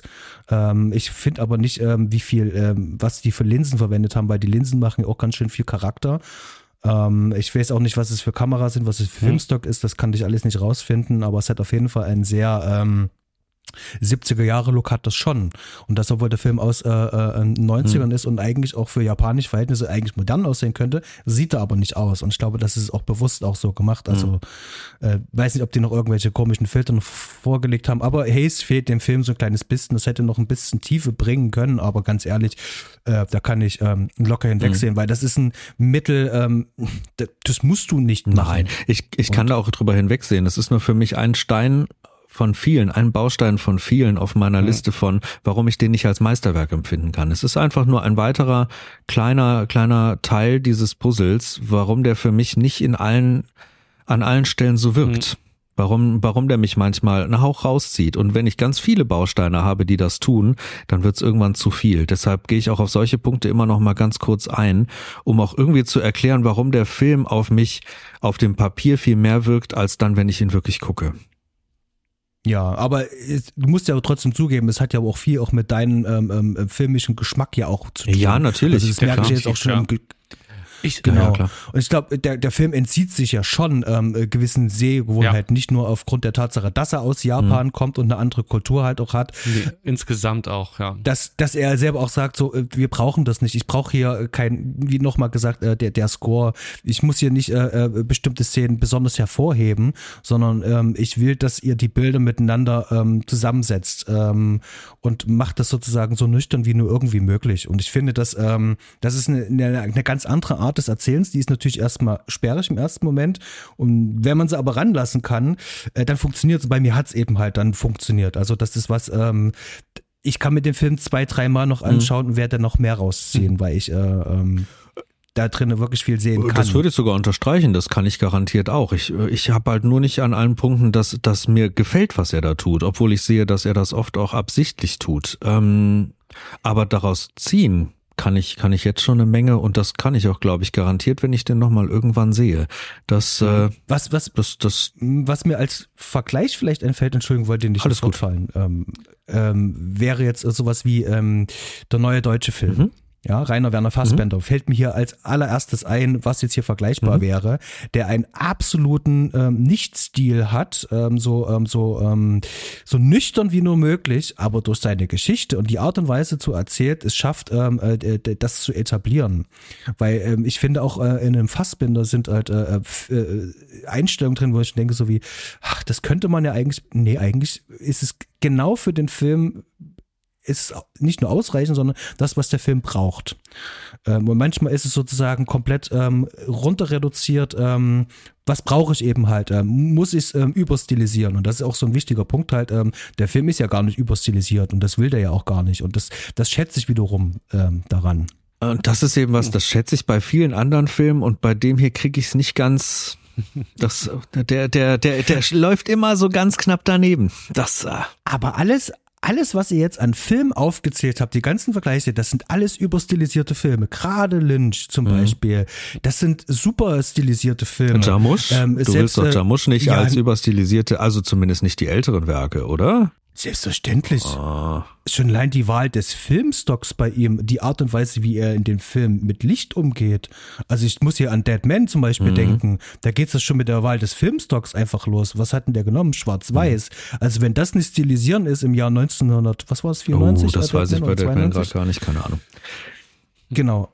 Also da laufen wir an dem Punkt tatsächlich ein bisschen auseinander, mhm. muss ich sagen. Also ich weiß, also wenn er jetzt sagen will, er möchte ein Gefühl von ähm, 70er Paranoia haben, dann könnte man natürlich auch sagen, das ist schon eine gewisse Art von Stil, die er da fahren will. Mhm. Allerdings schafft er es ja trotzdem, da in die Richtung halt aber auch wirklich hinzukommen. Also das gelingt ihm halt. Es mir. gelingt ihm, in die Richtung zu kommen, absolut. Ich, ich behaupte nur, er kommt nicht ganz so weit, wie er, wie er gerne würde. Das ist jetzt auch was gemein, aber, aber in meinen Augen schafft das nicht. Egal, wir gehen jetzt weiter. Du wolltest zur genau. Interpretation schreiten. Ich mache jetzt mal einen Strich unter die Nörgelei. Es tut mir schrecklich leid. Ähm, und wir gehen mal in Richtung Interpretation. Ja, das möchte ich jetzt auch gerne wissen, äh, denn für mich ist der Film auch eher geradlinig. Ich habe versucht, einfach rauszulesen, was da, ähm, was der Film mir in der, seine Linearität an die Hand gibt. Und jetzt bin ich mal gespannt, was du da mit Samt Blaubart ähm, rausgelesen hast. Mhm. Ich hatte ja schon zu Anfang gesagt, wir haben es hier mit fünf Akten zu tun, Prolog und Epilog. Ich gehe dir mal ganz kurz durch. Jo. Also der Prolog, wir hatten es, ähm, die Frau sitzt in der Klinik, zitiert Blaubart. Erster Akt, wir sehen einen Mord und äh, die Figur Takabe wird eingeführt. Im zweiten Akt wird Mamiya eingeführt. Im dritten Akt kommt Takabe Mamiya auf die Spur. Mhm. Im vierten Akt wird Mamiya verhaftet und ist unter psychologischer Beobachtung und kann dann fliehen. Und im fünften Akt findet Takabe den Mamiya und erschießt ihn. Und da gibt es noch Epilog, wo Takabe in einem Dinner ist und die Bedienung dann im Hintergrund zum Messer greift. Mhm. Und hier noch ein kurzer Einschub.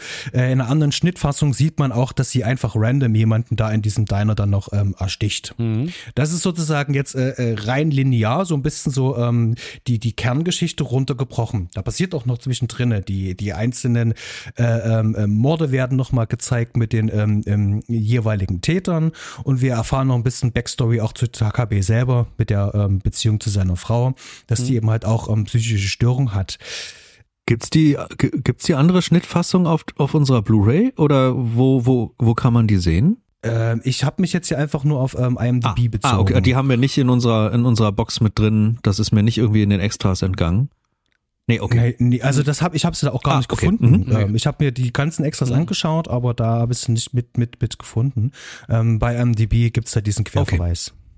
Meine Interpretation, die ging eigentlich schon relativ am Anfang los, denn wenn das Setting eine psychiatrische Klinik ist und Blaubart zitiert wird, habe ich hier schon mal zwei große äh, äh, äh Dinge, im, äh, die bei mir erstmal auslöst. Also klar, wir haben es hier mit Mord zu tun, wir haben es auch mit blutrünstigen Morden zu tun und ähm, wir haben es hier wahrscheinlich mit einer ähm, doch wahrscheinlich ähm, psychisch, äh, psychisch gestörten Person erstmal zu tun. Mhm.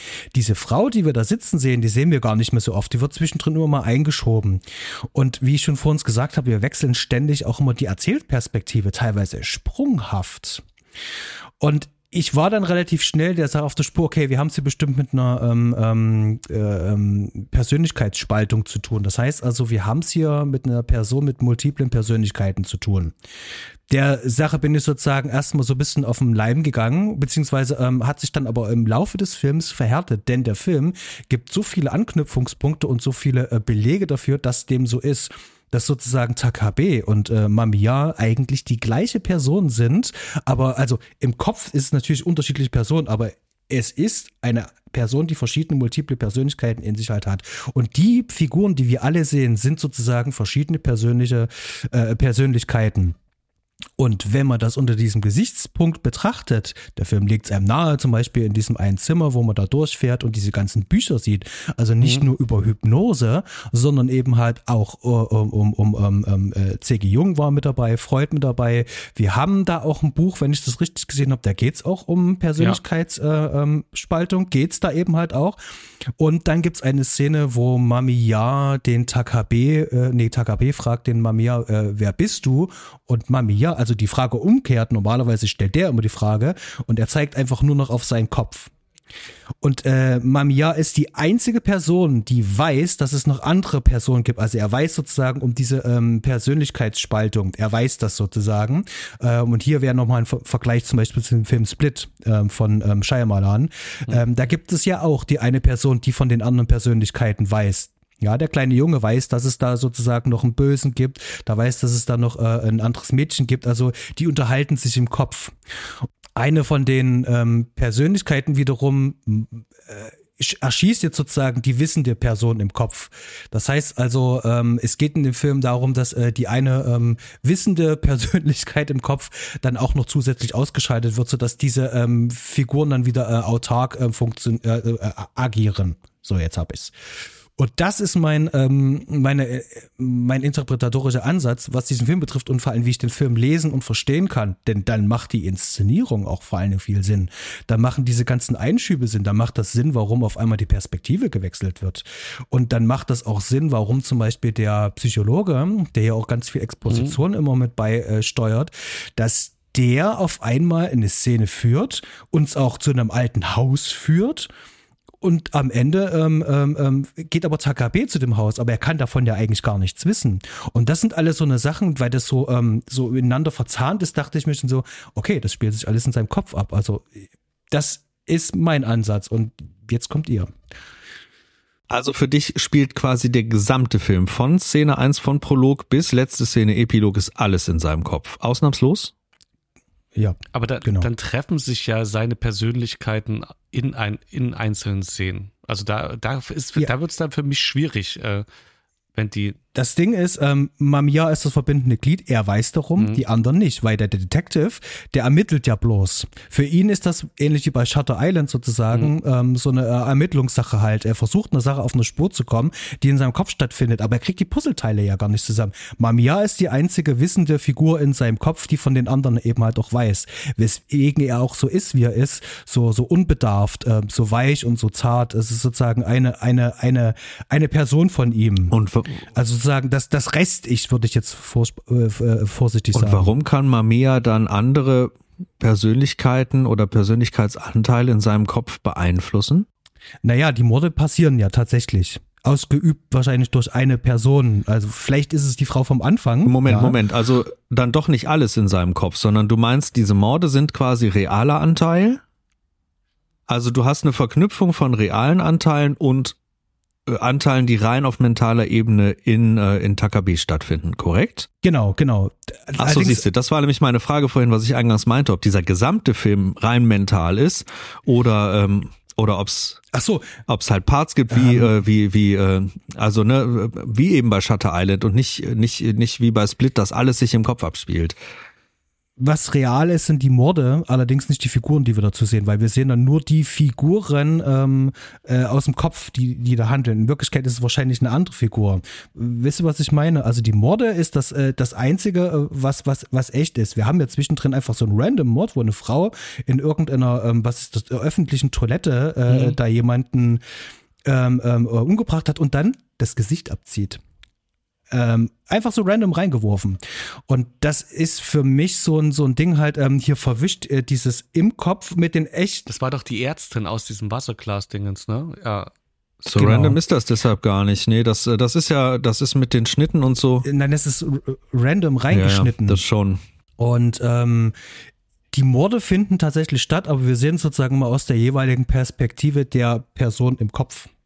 So klingt es vielleicht besser. Und die Frau am Anfang, du meintest, die taucht ja nicht mehr ganz so oft, äh, nicht, nicht mehr ganz so oft auf. Das ist mhm. doch aber seine Frau, das ist doch die Frau vom Takabe, oder nicht? Nee, ist sie nicht. Nee, ist sie nicht? Nee. Ah, Dach, dachte ich auch ich erst, ja aber die, die dachte ich auch erst, aber das, äh, die Frau sieht ganz anders aus. Okay, das habe ich völlig falsch auf dem Zettel. Das ist natürlich ein Punkt. Mhm. Genau wie gesagt, halt, ähm, ich war relativ schnell ähm, auf dem Trichter, das so zu sehen und da macht es alles, macht es dann für mich Sinn. Und damit kann so ein Film natürlich halt auch ähm, stehen und fallen. Und äh, für mich hat das dann halt auch funktioniert, weil ich dachte mir so, okay, ähm, jetzt verstehe ich auch die äh, lange Einstellung auch viel besser, ich kann die besser zuordnen, wer guckt sich jetzt gerade was an, wo ist man jetzt mhm. eigentlich gerade, sind wir jetzt tatsächlich mal wirklich stiller Beobachter, ähm, denn wir schauen ja Takabe ja viel beim Ermitteln zu, aber das ist einfach so wie so ein Grübeln im Kopf, so irgendwas stimmt doch mit mir nicht. So, sowas eben halt und du versuchst das Puzzle zu lösen.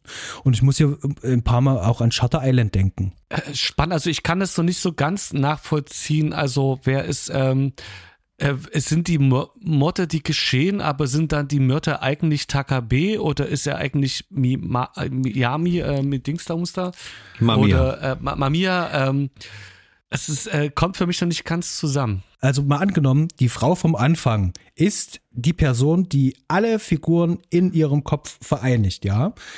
Also ist es, ist es dann ab, alles, was nicht in der Klinik mit der Frau spielt, ist dann doch in ihrem Kopf? Weil die Morde, hast du ja gesagt, die, die passieren ja. Also ist dann. Äh Na, ich, ich versuche das nochmal. Ich, ich habe es wahrscheinlich einfach ein bisschen schwierig ähm, äh, ausgedrückt. Hm, wir machen es mal anders. Also wir gehen jetzt einfach mal davon aus, dass die Frau am Anfang die Blaubart zitiert äh, dass die die dass die äh, äh, eine Killerin ist, dass die eine Mörderin ist und mhm. ähm, jetzt in psychiatrischer äh, Haft sitzt, beziehungsweise in der Psychiatrie ist und natürlich dort äh, untersucht wird. Und äh, die wird wahrscheinlich, wenn die eine Mörderin ist, sowieso äh, irgendwann in ihrem Leben sehr viele traumatische Erlebnisse äh, gehabt haben, was wahrscheinlich auch dazu geführt hat, dass äh, äh sich ihre Persönlichkeit in mehrere Persönlichkeiten aufgespalten hat. Und die Psyche ist, ist, ist natürlich dann jetzt ein bisschen schwer zu fassen, denn ähm, das sind ja alles ähm, Mechanismen, äh, um, um, um das zu verarbeiten, beziehungsweise besser gesagt zu verdrängen. Und jetzt äh, handeln einzelne äh, Personen unabhängig voneinander ähm, und eine einzige, die Mamiya, ähm, handelt äh, in dem Wissen, dass es da doch noch die anderen halt noch gibt. Und äh, diese ganzen Bilder von den Morden, die da auftauchen, die sind ja, also wenn sie ja wirklich Menschen umgebracht hat, dann sind die ja auch im Kopf irgendwo drin und können von den anderen auch gesehen werden.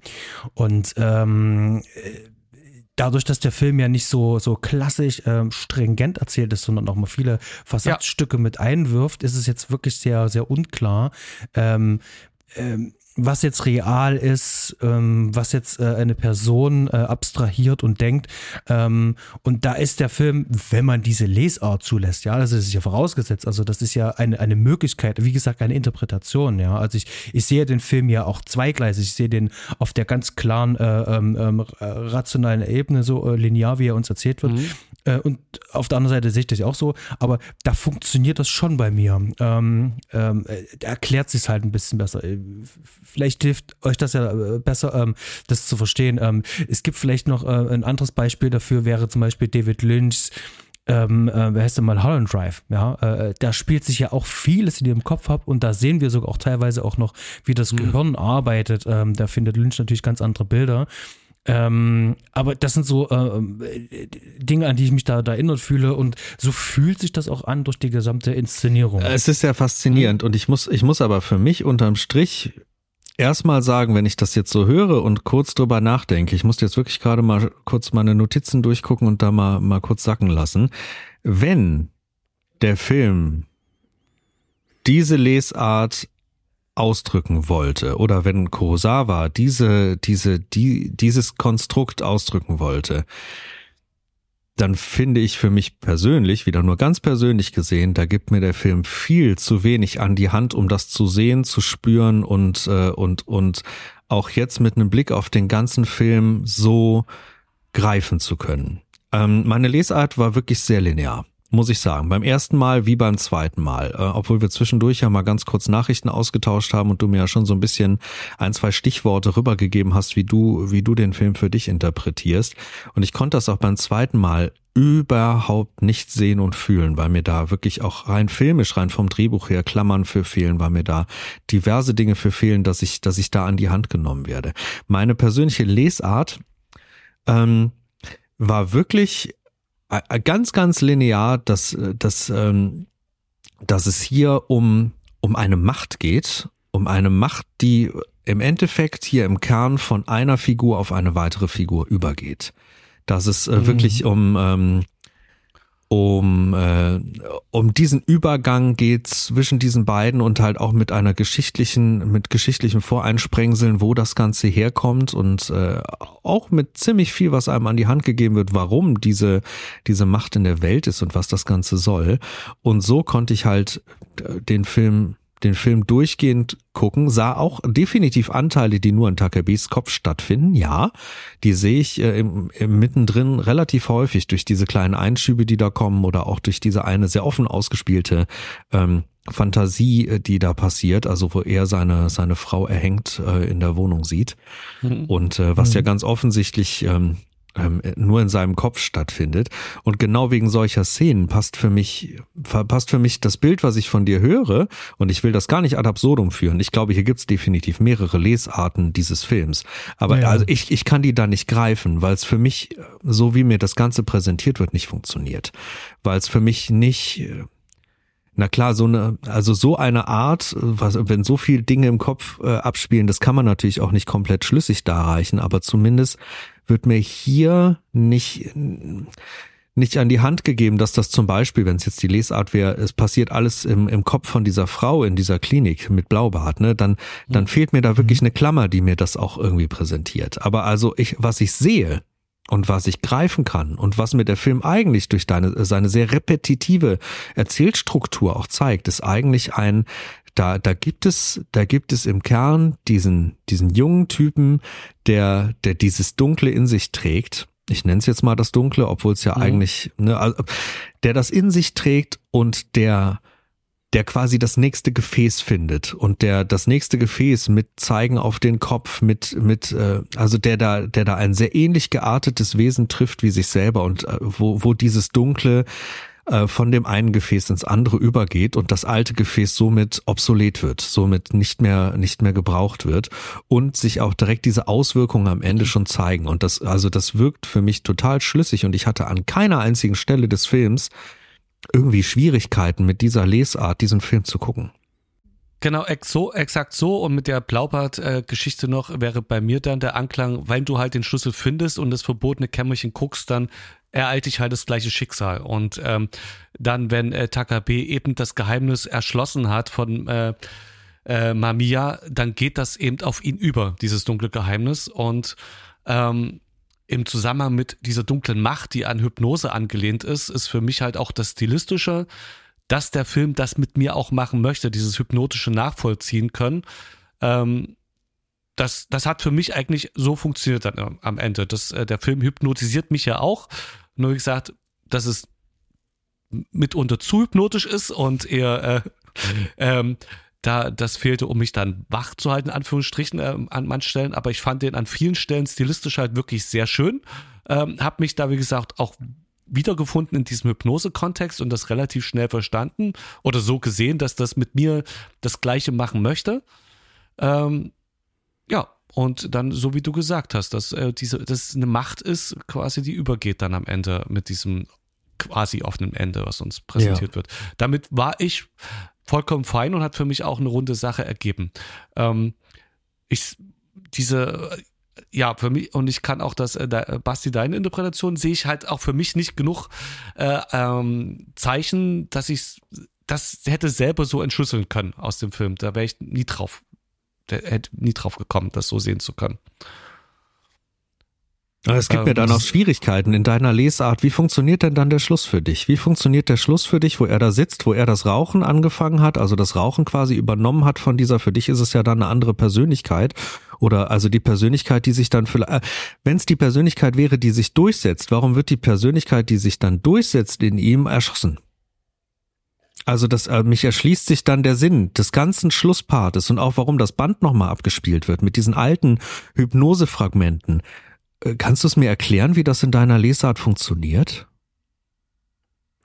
Naja, ähm, wie, wie gesagt, die, wie heißt Mamia? Mamia, ähm, genau. Ähm, also der junge Typ, genau. Mamia, genau. Ist die einzige wissende Figur im Kopf, weiß sozusagen von vielen anderen Dingen und kann, hat die Möglichkeit zu beeinflussen. Also im Kopf, also das Gleiche, was sozusagen auf der linearen Lesart passiert, im Kopf eben halt passiert. Jetzt entledigt sich sozusagen eine Figur dieser wissenden Figur das macht ja aber keinen Sinn. Dieser Teil ist ja trotzdem ja irgendwo in dir drinne.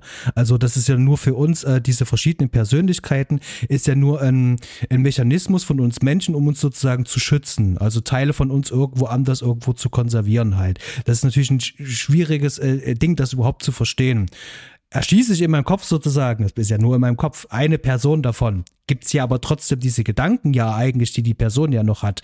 Also geht das sehr wahrscheinlich. Auch im Kopf draußen wie auch im Kopf, scheißegal, äh, geht das ja trotzdem ja dann halt auch über. Die, die Funktionen werden halt einfach übernommen ich gebe euch absolut recht. Rein linear betrachtet ähm, gibt uns der Film das nahe. Ähm, wir haben es hier mit ähm, ähm, wahrscheinlich mit dem äh, sowas wie eine Art Teufel zu tun. Ja, wir sehen hier eine Videokassette mit alten Aufnahmen mhm. von 1800 noch irgendwas ähm, oder 1900 irgendwas, bla bla bla. Ähm, sehen wir, oder wird auch schon angedeutet, dass das auch schon da der Mamiya zum Beispiel halt war, sowas mhm, wie genau. eine Art Teufel. Genau, wird uns da ja auch schon nahegelegt halt.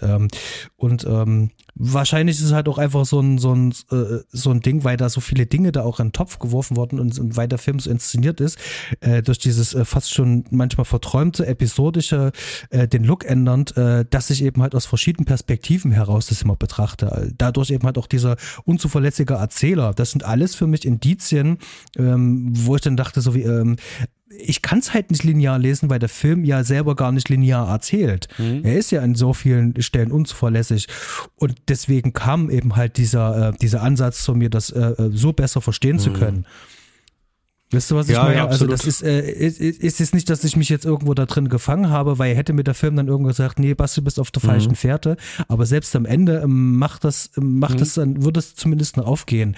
Es ist aber halt ein schwieriges Ding und da muss man natürlich auch dazu sagen, sollte dem so mhm. sein ja, gespaltene Persönlichkeiten, dann ist es natürlich auch, auch ähnlich wie bei Split halt, ähm, so funktioniert das natürlich nicht mit den gespaltenen Persönlichkeiten. Das ist äh, ja. natürlich äh, die Freiheit ja. darf ein Film aber schon haben, sich da eigene Gedanken drüber Exakt zu machen. Exakt das. Das auf jeden Fall, ja, klar. Genau, ich habe noch einen allerletzten Punkt, um diese ganze Theorie noch ein bisschen zu bekräftigen und noch was anderes gleich mit reinzubringen, um das zu verbinden, weil wir haben ja auch das Cover und auf dem Cover ist ja auch so ein X.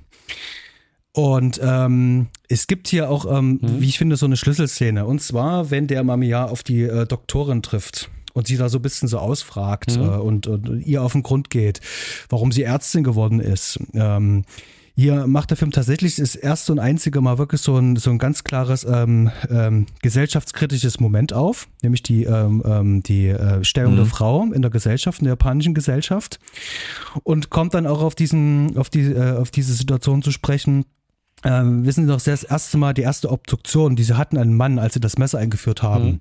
Und jetzt ein wichtiger Punkt, Obduktion.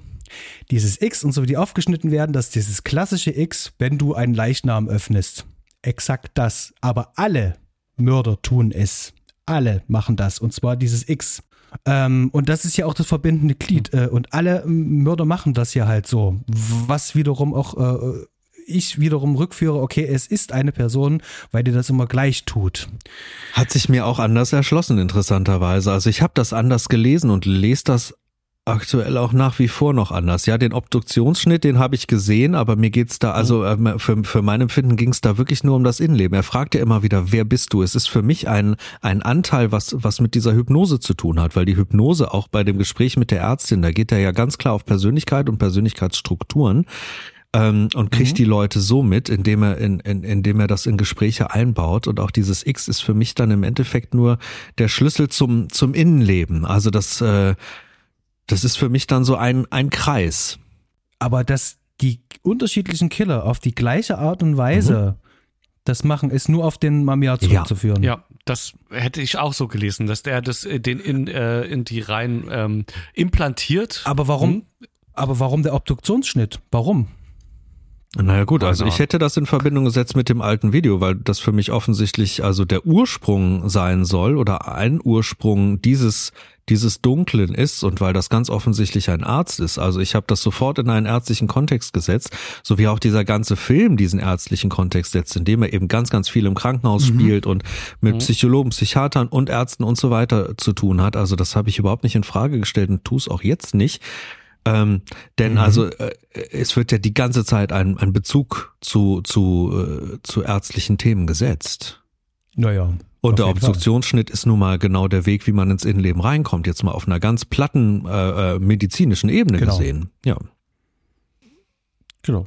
Aber für mich, ich habe da Schwierigkeiten mit dieser Theorie alleine wegen des Endes oder vor allem, vor allem wegen dieses äh, des Abschlusses äh, dieses Films. Denn also für mich erschließt sich nicht, wie dann, wie dann die ähm, dieser Persönlichkeitsanteil Mamiya erschossen, also getilgt, gelöscht wird, zumindest äh, ne, in, in irgendeiner Form, und dann sich aber trotzdem diese gelöschte Persönlichkeit dann ähm, durchsetzen kann in, in Takabe, der dann ganz offensichtlich diese, diese zerstörerische Kraft in sich trägt, der auch mhm. Merkmale mhm. plötzlich von diesem Mamiya in sich trägt und auch sehr, sehr offensichtlich äh, ein Stück weit mehr zu ihm wird, das passt für mich so nicht zusammen. Da, da habe ich Schwierigkeiten, in dieser Lesart das nachvollziehen zu können, wie es dann am Ende dazu kommt. Ja, mhm. okay. Ähm, was ich noch, ich habe äh, gelesen hatte, äh, was ich schlüssig fände noch, ist äh, mit ähm, was heißt schlüssig, äh, dass der, dass es eben um Identität geht und dass äh, durch die Hypnose ähm, in den hypnotisierten zukünftigen Tätern äh, Wünsche freigelegt werden. Ein bisschen hat man das in dem bei dem Polizisten gesehen, der irgendwie, wo dann rauskommt, der konnte den anderen ja nicht leiten oder so, dass äh, dass mhm. äh, das ein Thema sein könnte. Habe ich jetzt aber nicht, kann ich nicht stringent verfolgen. Ich kann, mhm. hab's nur da dann auch wieder gesehen. Ähm, Mhm. Das hat sich für mich auch schlüssig angefühlt als mögliche äh, Interpretation, wie die Morde stattfinden. Der Regisseur hat äh, äh, selber ähm, ähm, was dazu gesagt. Also das Einzige, was er wirklich dazu gesagt hat, er wollte einfach nur wissen, ähm, ähm, wer sind wir denn eigentlich? Also dieses Ding Identität, das stimmt auf jeden Fall. Und wie ist das mit der Wahrnehmung von außen und die Innenwahrnehmung? Also wie nehmen wir uns auch noch selber wahr und wie verschiebt sich das im Laufe der Zeit? Mhm. Und ähm, da hast du schon recht mit dem Thema Identität. Also steckt auf jeden Fall drin und äh, würde mir dann eben auch erstmal auch halt noch mit als zusätzliches Ding damit reichen als Motivation oder als Thema, ja. Mhm. Okay. Sollen wir mal in Richtung Fazit schlittern? Ja, Was meint ihr? Denke schon, oder? Na, nur klar. Ja. Darf ich als Kritiker den Anfang machen? Ja, mach mal. Dann mache ich das mal. So, ich, ich versuche mal meine Gedanken irgendwie äh, zu destillieren und zusammenzufassen. Also, Cure ist wirklich ein, ist wirklich ein, ein, ein Werk, das ich empfehlen würde, dass man sich den anguckt. Und das muss ich ganz klar sagen, denn was ich an dem Film mag, ist ganz, ganz klar, dass er einem sehr viel an die Hand gibt, wo man drüber nachdenken kann. Und wie ihr jetzt hier bei diesem Gespräch auch alle bemerkt habt da draußen, ähm, dass man darüber sehr viel und sehr, sehr gut diskutieren kann und es ist auf meinem Zettel auch ganz klar ein Film, den werde ich nochmal sehen und wahrscheinlich auch sogar mehrere Male. Und das, obwohl mir so viele Dinge nicht gefallen. Denn ähm, ja, ich habe eine Menge auf dem Zettel, was ich nicht mag. Ich habe eine Menge auf dem Zettel, wo ich glaube, dass der Regisseur etwas wollte, was er für mich nicht schlussendlich erreicht hat, wo er nicht die Klasse seiner Vorbilder erreicht hat, wo er, wo er ähm, an meinem persönlichen Geschmack vorbeirauscht, wo er vielleicht auch an Geldmitteln teilweise gescheitert ist bei dem, was er da tun wollte oder an Zeit. Ich sehe hier ganz viele Probleme und ganz, ganz viele Schwierigkeiten. Aber ich sehe auch trotzdem einen Film, der, äh, der jede Menge in sich trägt, der Themen in sich trägt, der ganz offensichtlich aus verschiedenen Blickwinkeln zu sehen ist. Und das finde ich grundsätzlich erstmal sehr, sehr gut. Ähm, das macht ihn für mich noch nicht unterm Strich zu einem sehr, sehr guten Film, aber das macht ihn auf jeden Fall zu einem sehr, sehr sehenswerten Film. Und mich hat's definitiv auch dazu veranlasst, mir mindestens noch einen weiteren Film von diesem Regisseur anschauen zu wollen. Pals, den habe ich mir dick auf die Liste geschrieben. Das interessiert mich wirklich sehr, was er, was er da sonst noch gemacht hat und wie das dann aussieht und sich anfühlt. Und ich bin auch gespannt, ob der, ähm, der Zahn der Zeit da bei mir noch einiges tut. Wenn dieser Film jetzt nachwirkt, wenn ich den vielleicht in vier mhm. oder fünf Jahren nochmal sehe, ob der eine andere Wirkung auf mich entfalten kann, mit, äh, mit dann der Geschichte, die ich dann gemacht habe, mit der Entwicklung, die ich dann mit dem Film auch habe, jetzt mit diesem Gespräch hier auch im Gepäck und, und den Eindrücken, denn ich denke, der wird sehr lange bei mir nachwirken. Der klingt auch jetzt schon, seit ich den das erste Mal gesehen habe, mhm. in mir nach. Und das ja. rechne ich dem Film wirklich sehr hoch an. Also kann ich als Fazit sagen, handwerklich ist der nicht mein Fall an vielen Stellen. Inhaltlich finde ich den spannend, obwohl er mir manchmal zu langatmig ist, aber ich finde ihn als Werk von außen betrachtet mit zwei Schritten zurück wahnsinnig interessant. Und ja, so möchte ich das, glaube ich, gerne stehen lassen. Es ist ein wirklich interessantes filmisches Werk. Damit hast du mhm. quasi mein Fazit komplett vorweggenommen. Das äh, sind, sehen wir halt ähnlich. Ich habe es genossen, den Film zu schauen, auch wenn er mir manchmal was abverlangt hat, weil ich äh, als Tipp rausgeben würde an die Leute, die den jetzt immer noch nicht gesehen haben. Schaut den so wach wie möglich, um, äh, um äh, die einschläfernde, also die hypnotisierende Wirkung des Films, die er, denke ich, durchaus beabsichtigt, dem, dem nicht zu erliegen und das alles aufnehmen zu können. Er hat mir an vielen Stellen gut gefallen und wie ich schon gesagt habe, an manchen Stellen habe ich mich einfach nur gewundert, warum das nicht so bei mir wirkt, weil der eigentlich, eigentlich mir hätte auch gefallen müssen. Ästhetisch, äh, die, das, äh, ähm, das Thema oder das, was da am, im Film gezeigt wird, äh, die, der Aufbau, äh, die, die Schauspiele, wie gesagt, bis auf den äh, Mamiya, aber den, ähm, den Cop, äh, das sind Leute, der habe ich gern zugeguckt. Ich habe ähm, die, die Mise en Scène, diese, diese Bildkonstruktion habe ich genossen, ich habe die Außenszenen genossen, aber habe mich manchmal eben einfach nicht abgeholt gefühlt und ich würde den Film auch prinzipiell weiterempfehlen. Schaut euch den an und macht euch ein, mhm. eigenes Bild, ein eigenes Bild und ähm, ich werde ihn auch selber nochmal schauen. Auf jeden Fall. Cool, super, danke euch. Ähm, und vor allem vielen Dank erstmal ähm, ähm, für ähm, das etwas andere Gespräch heute. Ich, ich fand es großartig. Und, äh, dass, es, dass es mit mir ausgehalten Auf jeden habt. Fall. Nee, im, im, Gegenteil, andersrum eher. Äh, ich habe mich zwischendurch eher gefühlt, dass es mir leid tut jetzt, den Film, den ich ja gar nicht so ich ist ja nicht, dass ich den nicht mag, sondern eigentlich mochte ich den irgendwie und aber ich hätte gedacht, er hätte mir äh, mehr mögen, äh, ich hätte ihn mehr mögen müssen und die ganze Zeit hatte ich das Gefühl, wir reißen den Film eher runter und das ähm, sollte gar nicht so sein. Danke, dass du es mit uns ausgehalten hast. Mhm. Das, das unterschreibe ich so, weil auch bei mir, es ist, ist, ist ein Film, der die ganze Zeit latent das Gefühl in mir hinterlässt, dass ich den eigentlich als Meisterwerk sehen müsste, weil der alles irgendwie in sich drin hat, was für mich ein Meisterwerk sein könnte, nur dass er das eben verpasst und dass ich mich deshalb fühle wie der letzte ja. Meckerer, weil ich so viel verschenktes Potenzial sehe, wo ich denke, boah, hier noch das bisschen mehr und da noch dieses kleine bisschen anders und dann wäre es das Meisterwerk, was ich abfeiern würde mit Pauken, Trompeten und Konfetti. Und also definitiv, das war definitiv ein Gewinn, diesen Film gesehen zu haben. Absolut. Und, und darüber gesprochen zu haben. Ganz genau. Vielen Dank dafür. Ähm, ihr habt es ja schon ein bisschen rausgehört. Also ähm, ich bin ja ähm, sehr begeistert von dem Film und ähm, ich finde die Art und Weise, wie er sich entfaltet, egal ob nur ähm, interpretativ oder ähm, linear, bahnt sich der Weg wirklich so seinen Weg zum Zuschauer sehr hart und sehr steinig und ich mag das ja auch persönlich. Ähm, ich mag mich sozusagen beim Schauen selber mit, mit, mit dem Stoff, mit den Themen, mit mir selber, mit vielen Dingen, die mir da äh, angeboten werden, auseinandersetzen. Das, das gibt mir ganz viel. Und ähm, ich habe da ganz viel Mehrwert rausgezogen und ähm, der Film ist äh, dahingehend natürlich dann sehr, sehr, sehr intensiv für mich mhm. als Seherfahrung. Und ich finde es auch schön, ähm, äh, dass ähm, der nicht bestimmten äh, Sehgewohnheiten entsprechen möchte. Das finde ich auch gut, obwohl er klassische Vorbilder halt auch hat. Also er hat ganz klar Vorbilder, die haben wir schon rausgearbeitet. Mhm. Ähm, aber er will trotzdem gerne eigenständig sein. Und das finde ich wiederum was, ähm, das ist ähm, in unserer ähm, übersättigten ähm, ähm, medialen Gesellschaft ähm, mal was Schönes, mal was anderes zu sehen, was sich dann noch ein bisschen frischer anfühlt. Und das, obwohl der Film ja schon so alt ist. Also der ist ja jetzt hier 25 mhm. Jahre alt, der Film. Und ähm, ich habe ganz viel Spaß daran und kann den äh, wirklich nur wärmsten jeden empfehlen, denn der Film ist vor allen Dingen auch verdammt gut aufbereitet. Ähm, wir haben die Eureka-Version, haben wir. Da ist schönes Bonusmaterial mit dabei. Die haben den toll restauriert. Ich finde, das ist eine Art und Weise der Restauration, die mir wirklich sehr, sehr, sehr gefällt. Wir sehen hier das Filmkorn noch.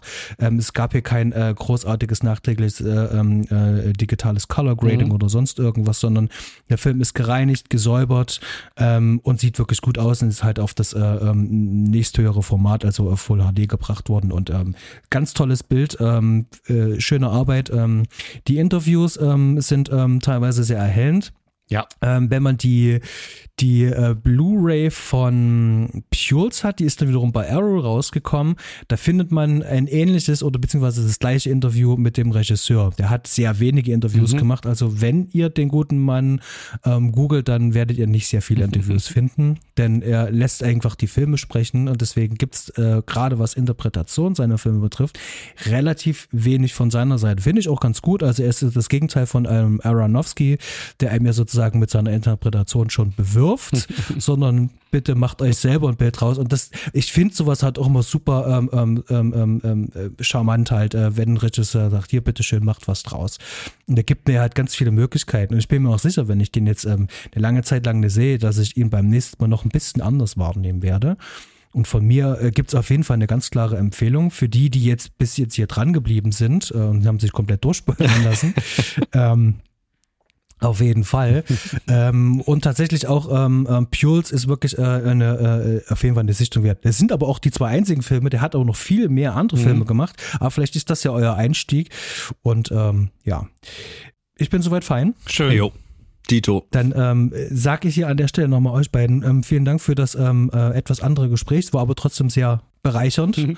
Wahrscheinlich. Ich würde sogar sagen, gerade deswegen fand ich es sehr bereichernd, weil also ja. ich, äh, ich finde das toll, wenn man so einen Film aus unterschiedlichen Blickwinkeln betrachten kann. Und, äh, und ich glaube, da hat auch einfach jeder, jeder Blickwinkel irgendwie seine Berechtigung. Denn das hier ist Kunst und äh, Kunst kann man unterschiedlich fühlen, unterschiedlich sehen und äh, gerade deshalb macht Kunst auch einfach Spaß, auch im filmischen Bereich. Und in diesem Sinne wünsche ich euch jetzt allen noch eine schöne Zeit. Bleibt gesund. Euch beiden nochmal vielen Dank. Und ahoi. Gern geschehen. Ciao, ciao. Adios.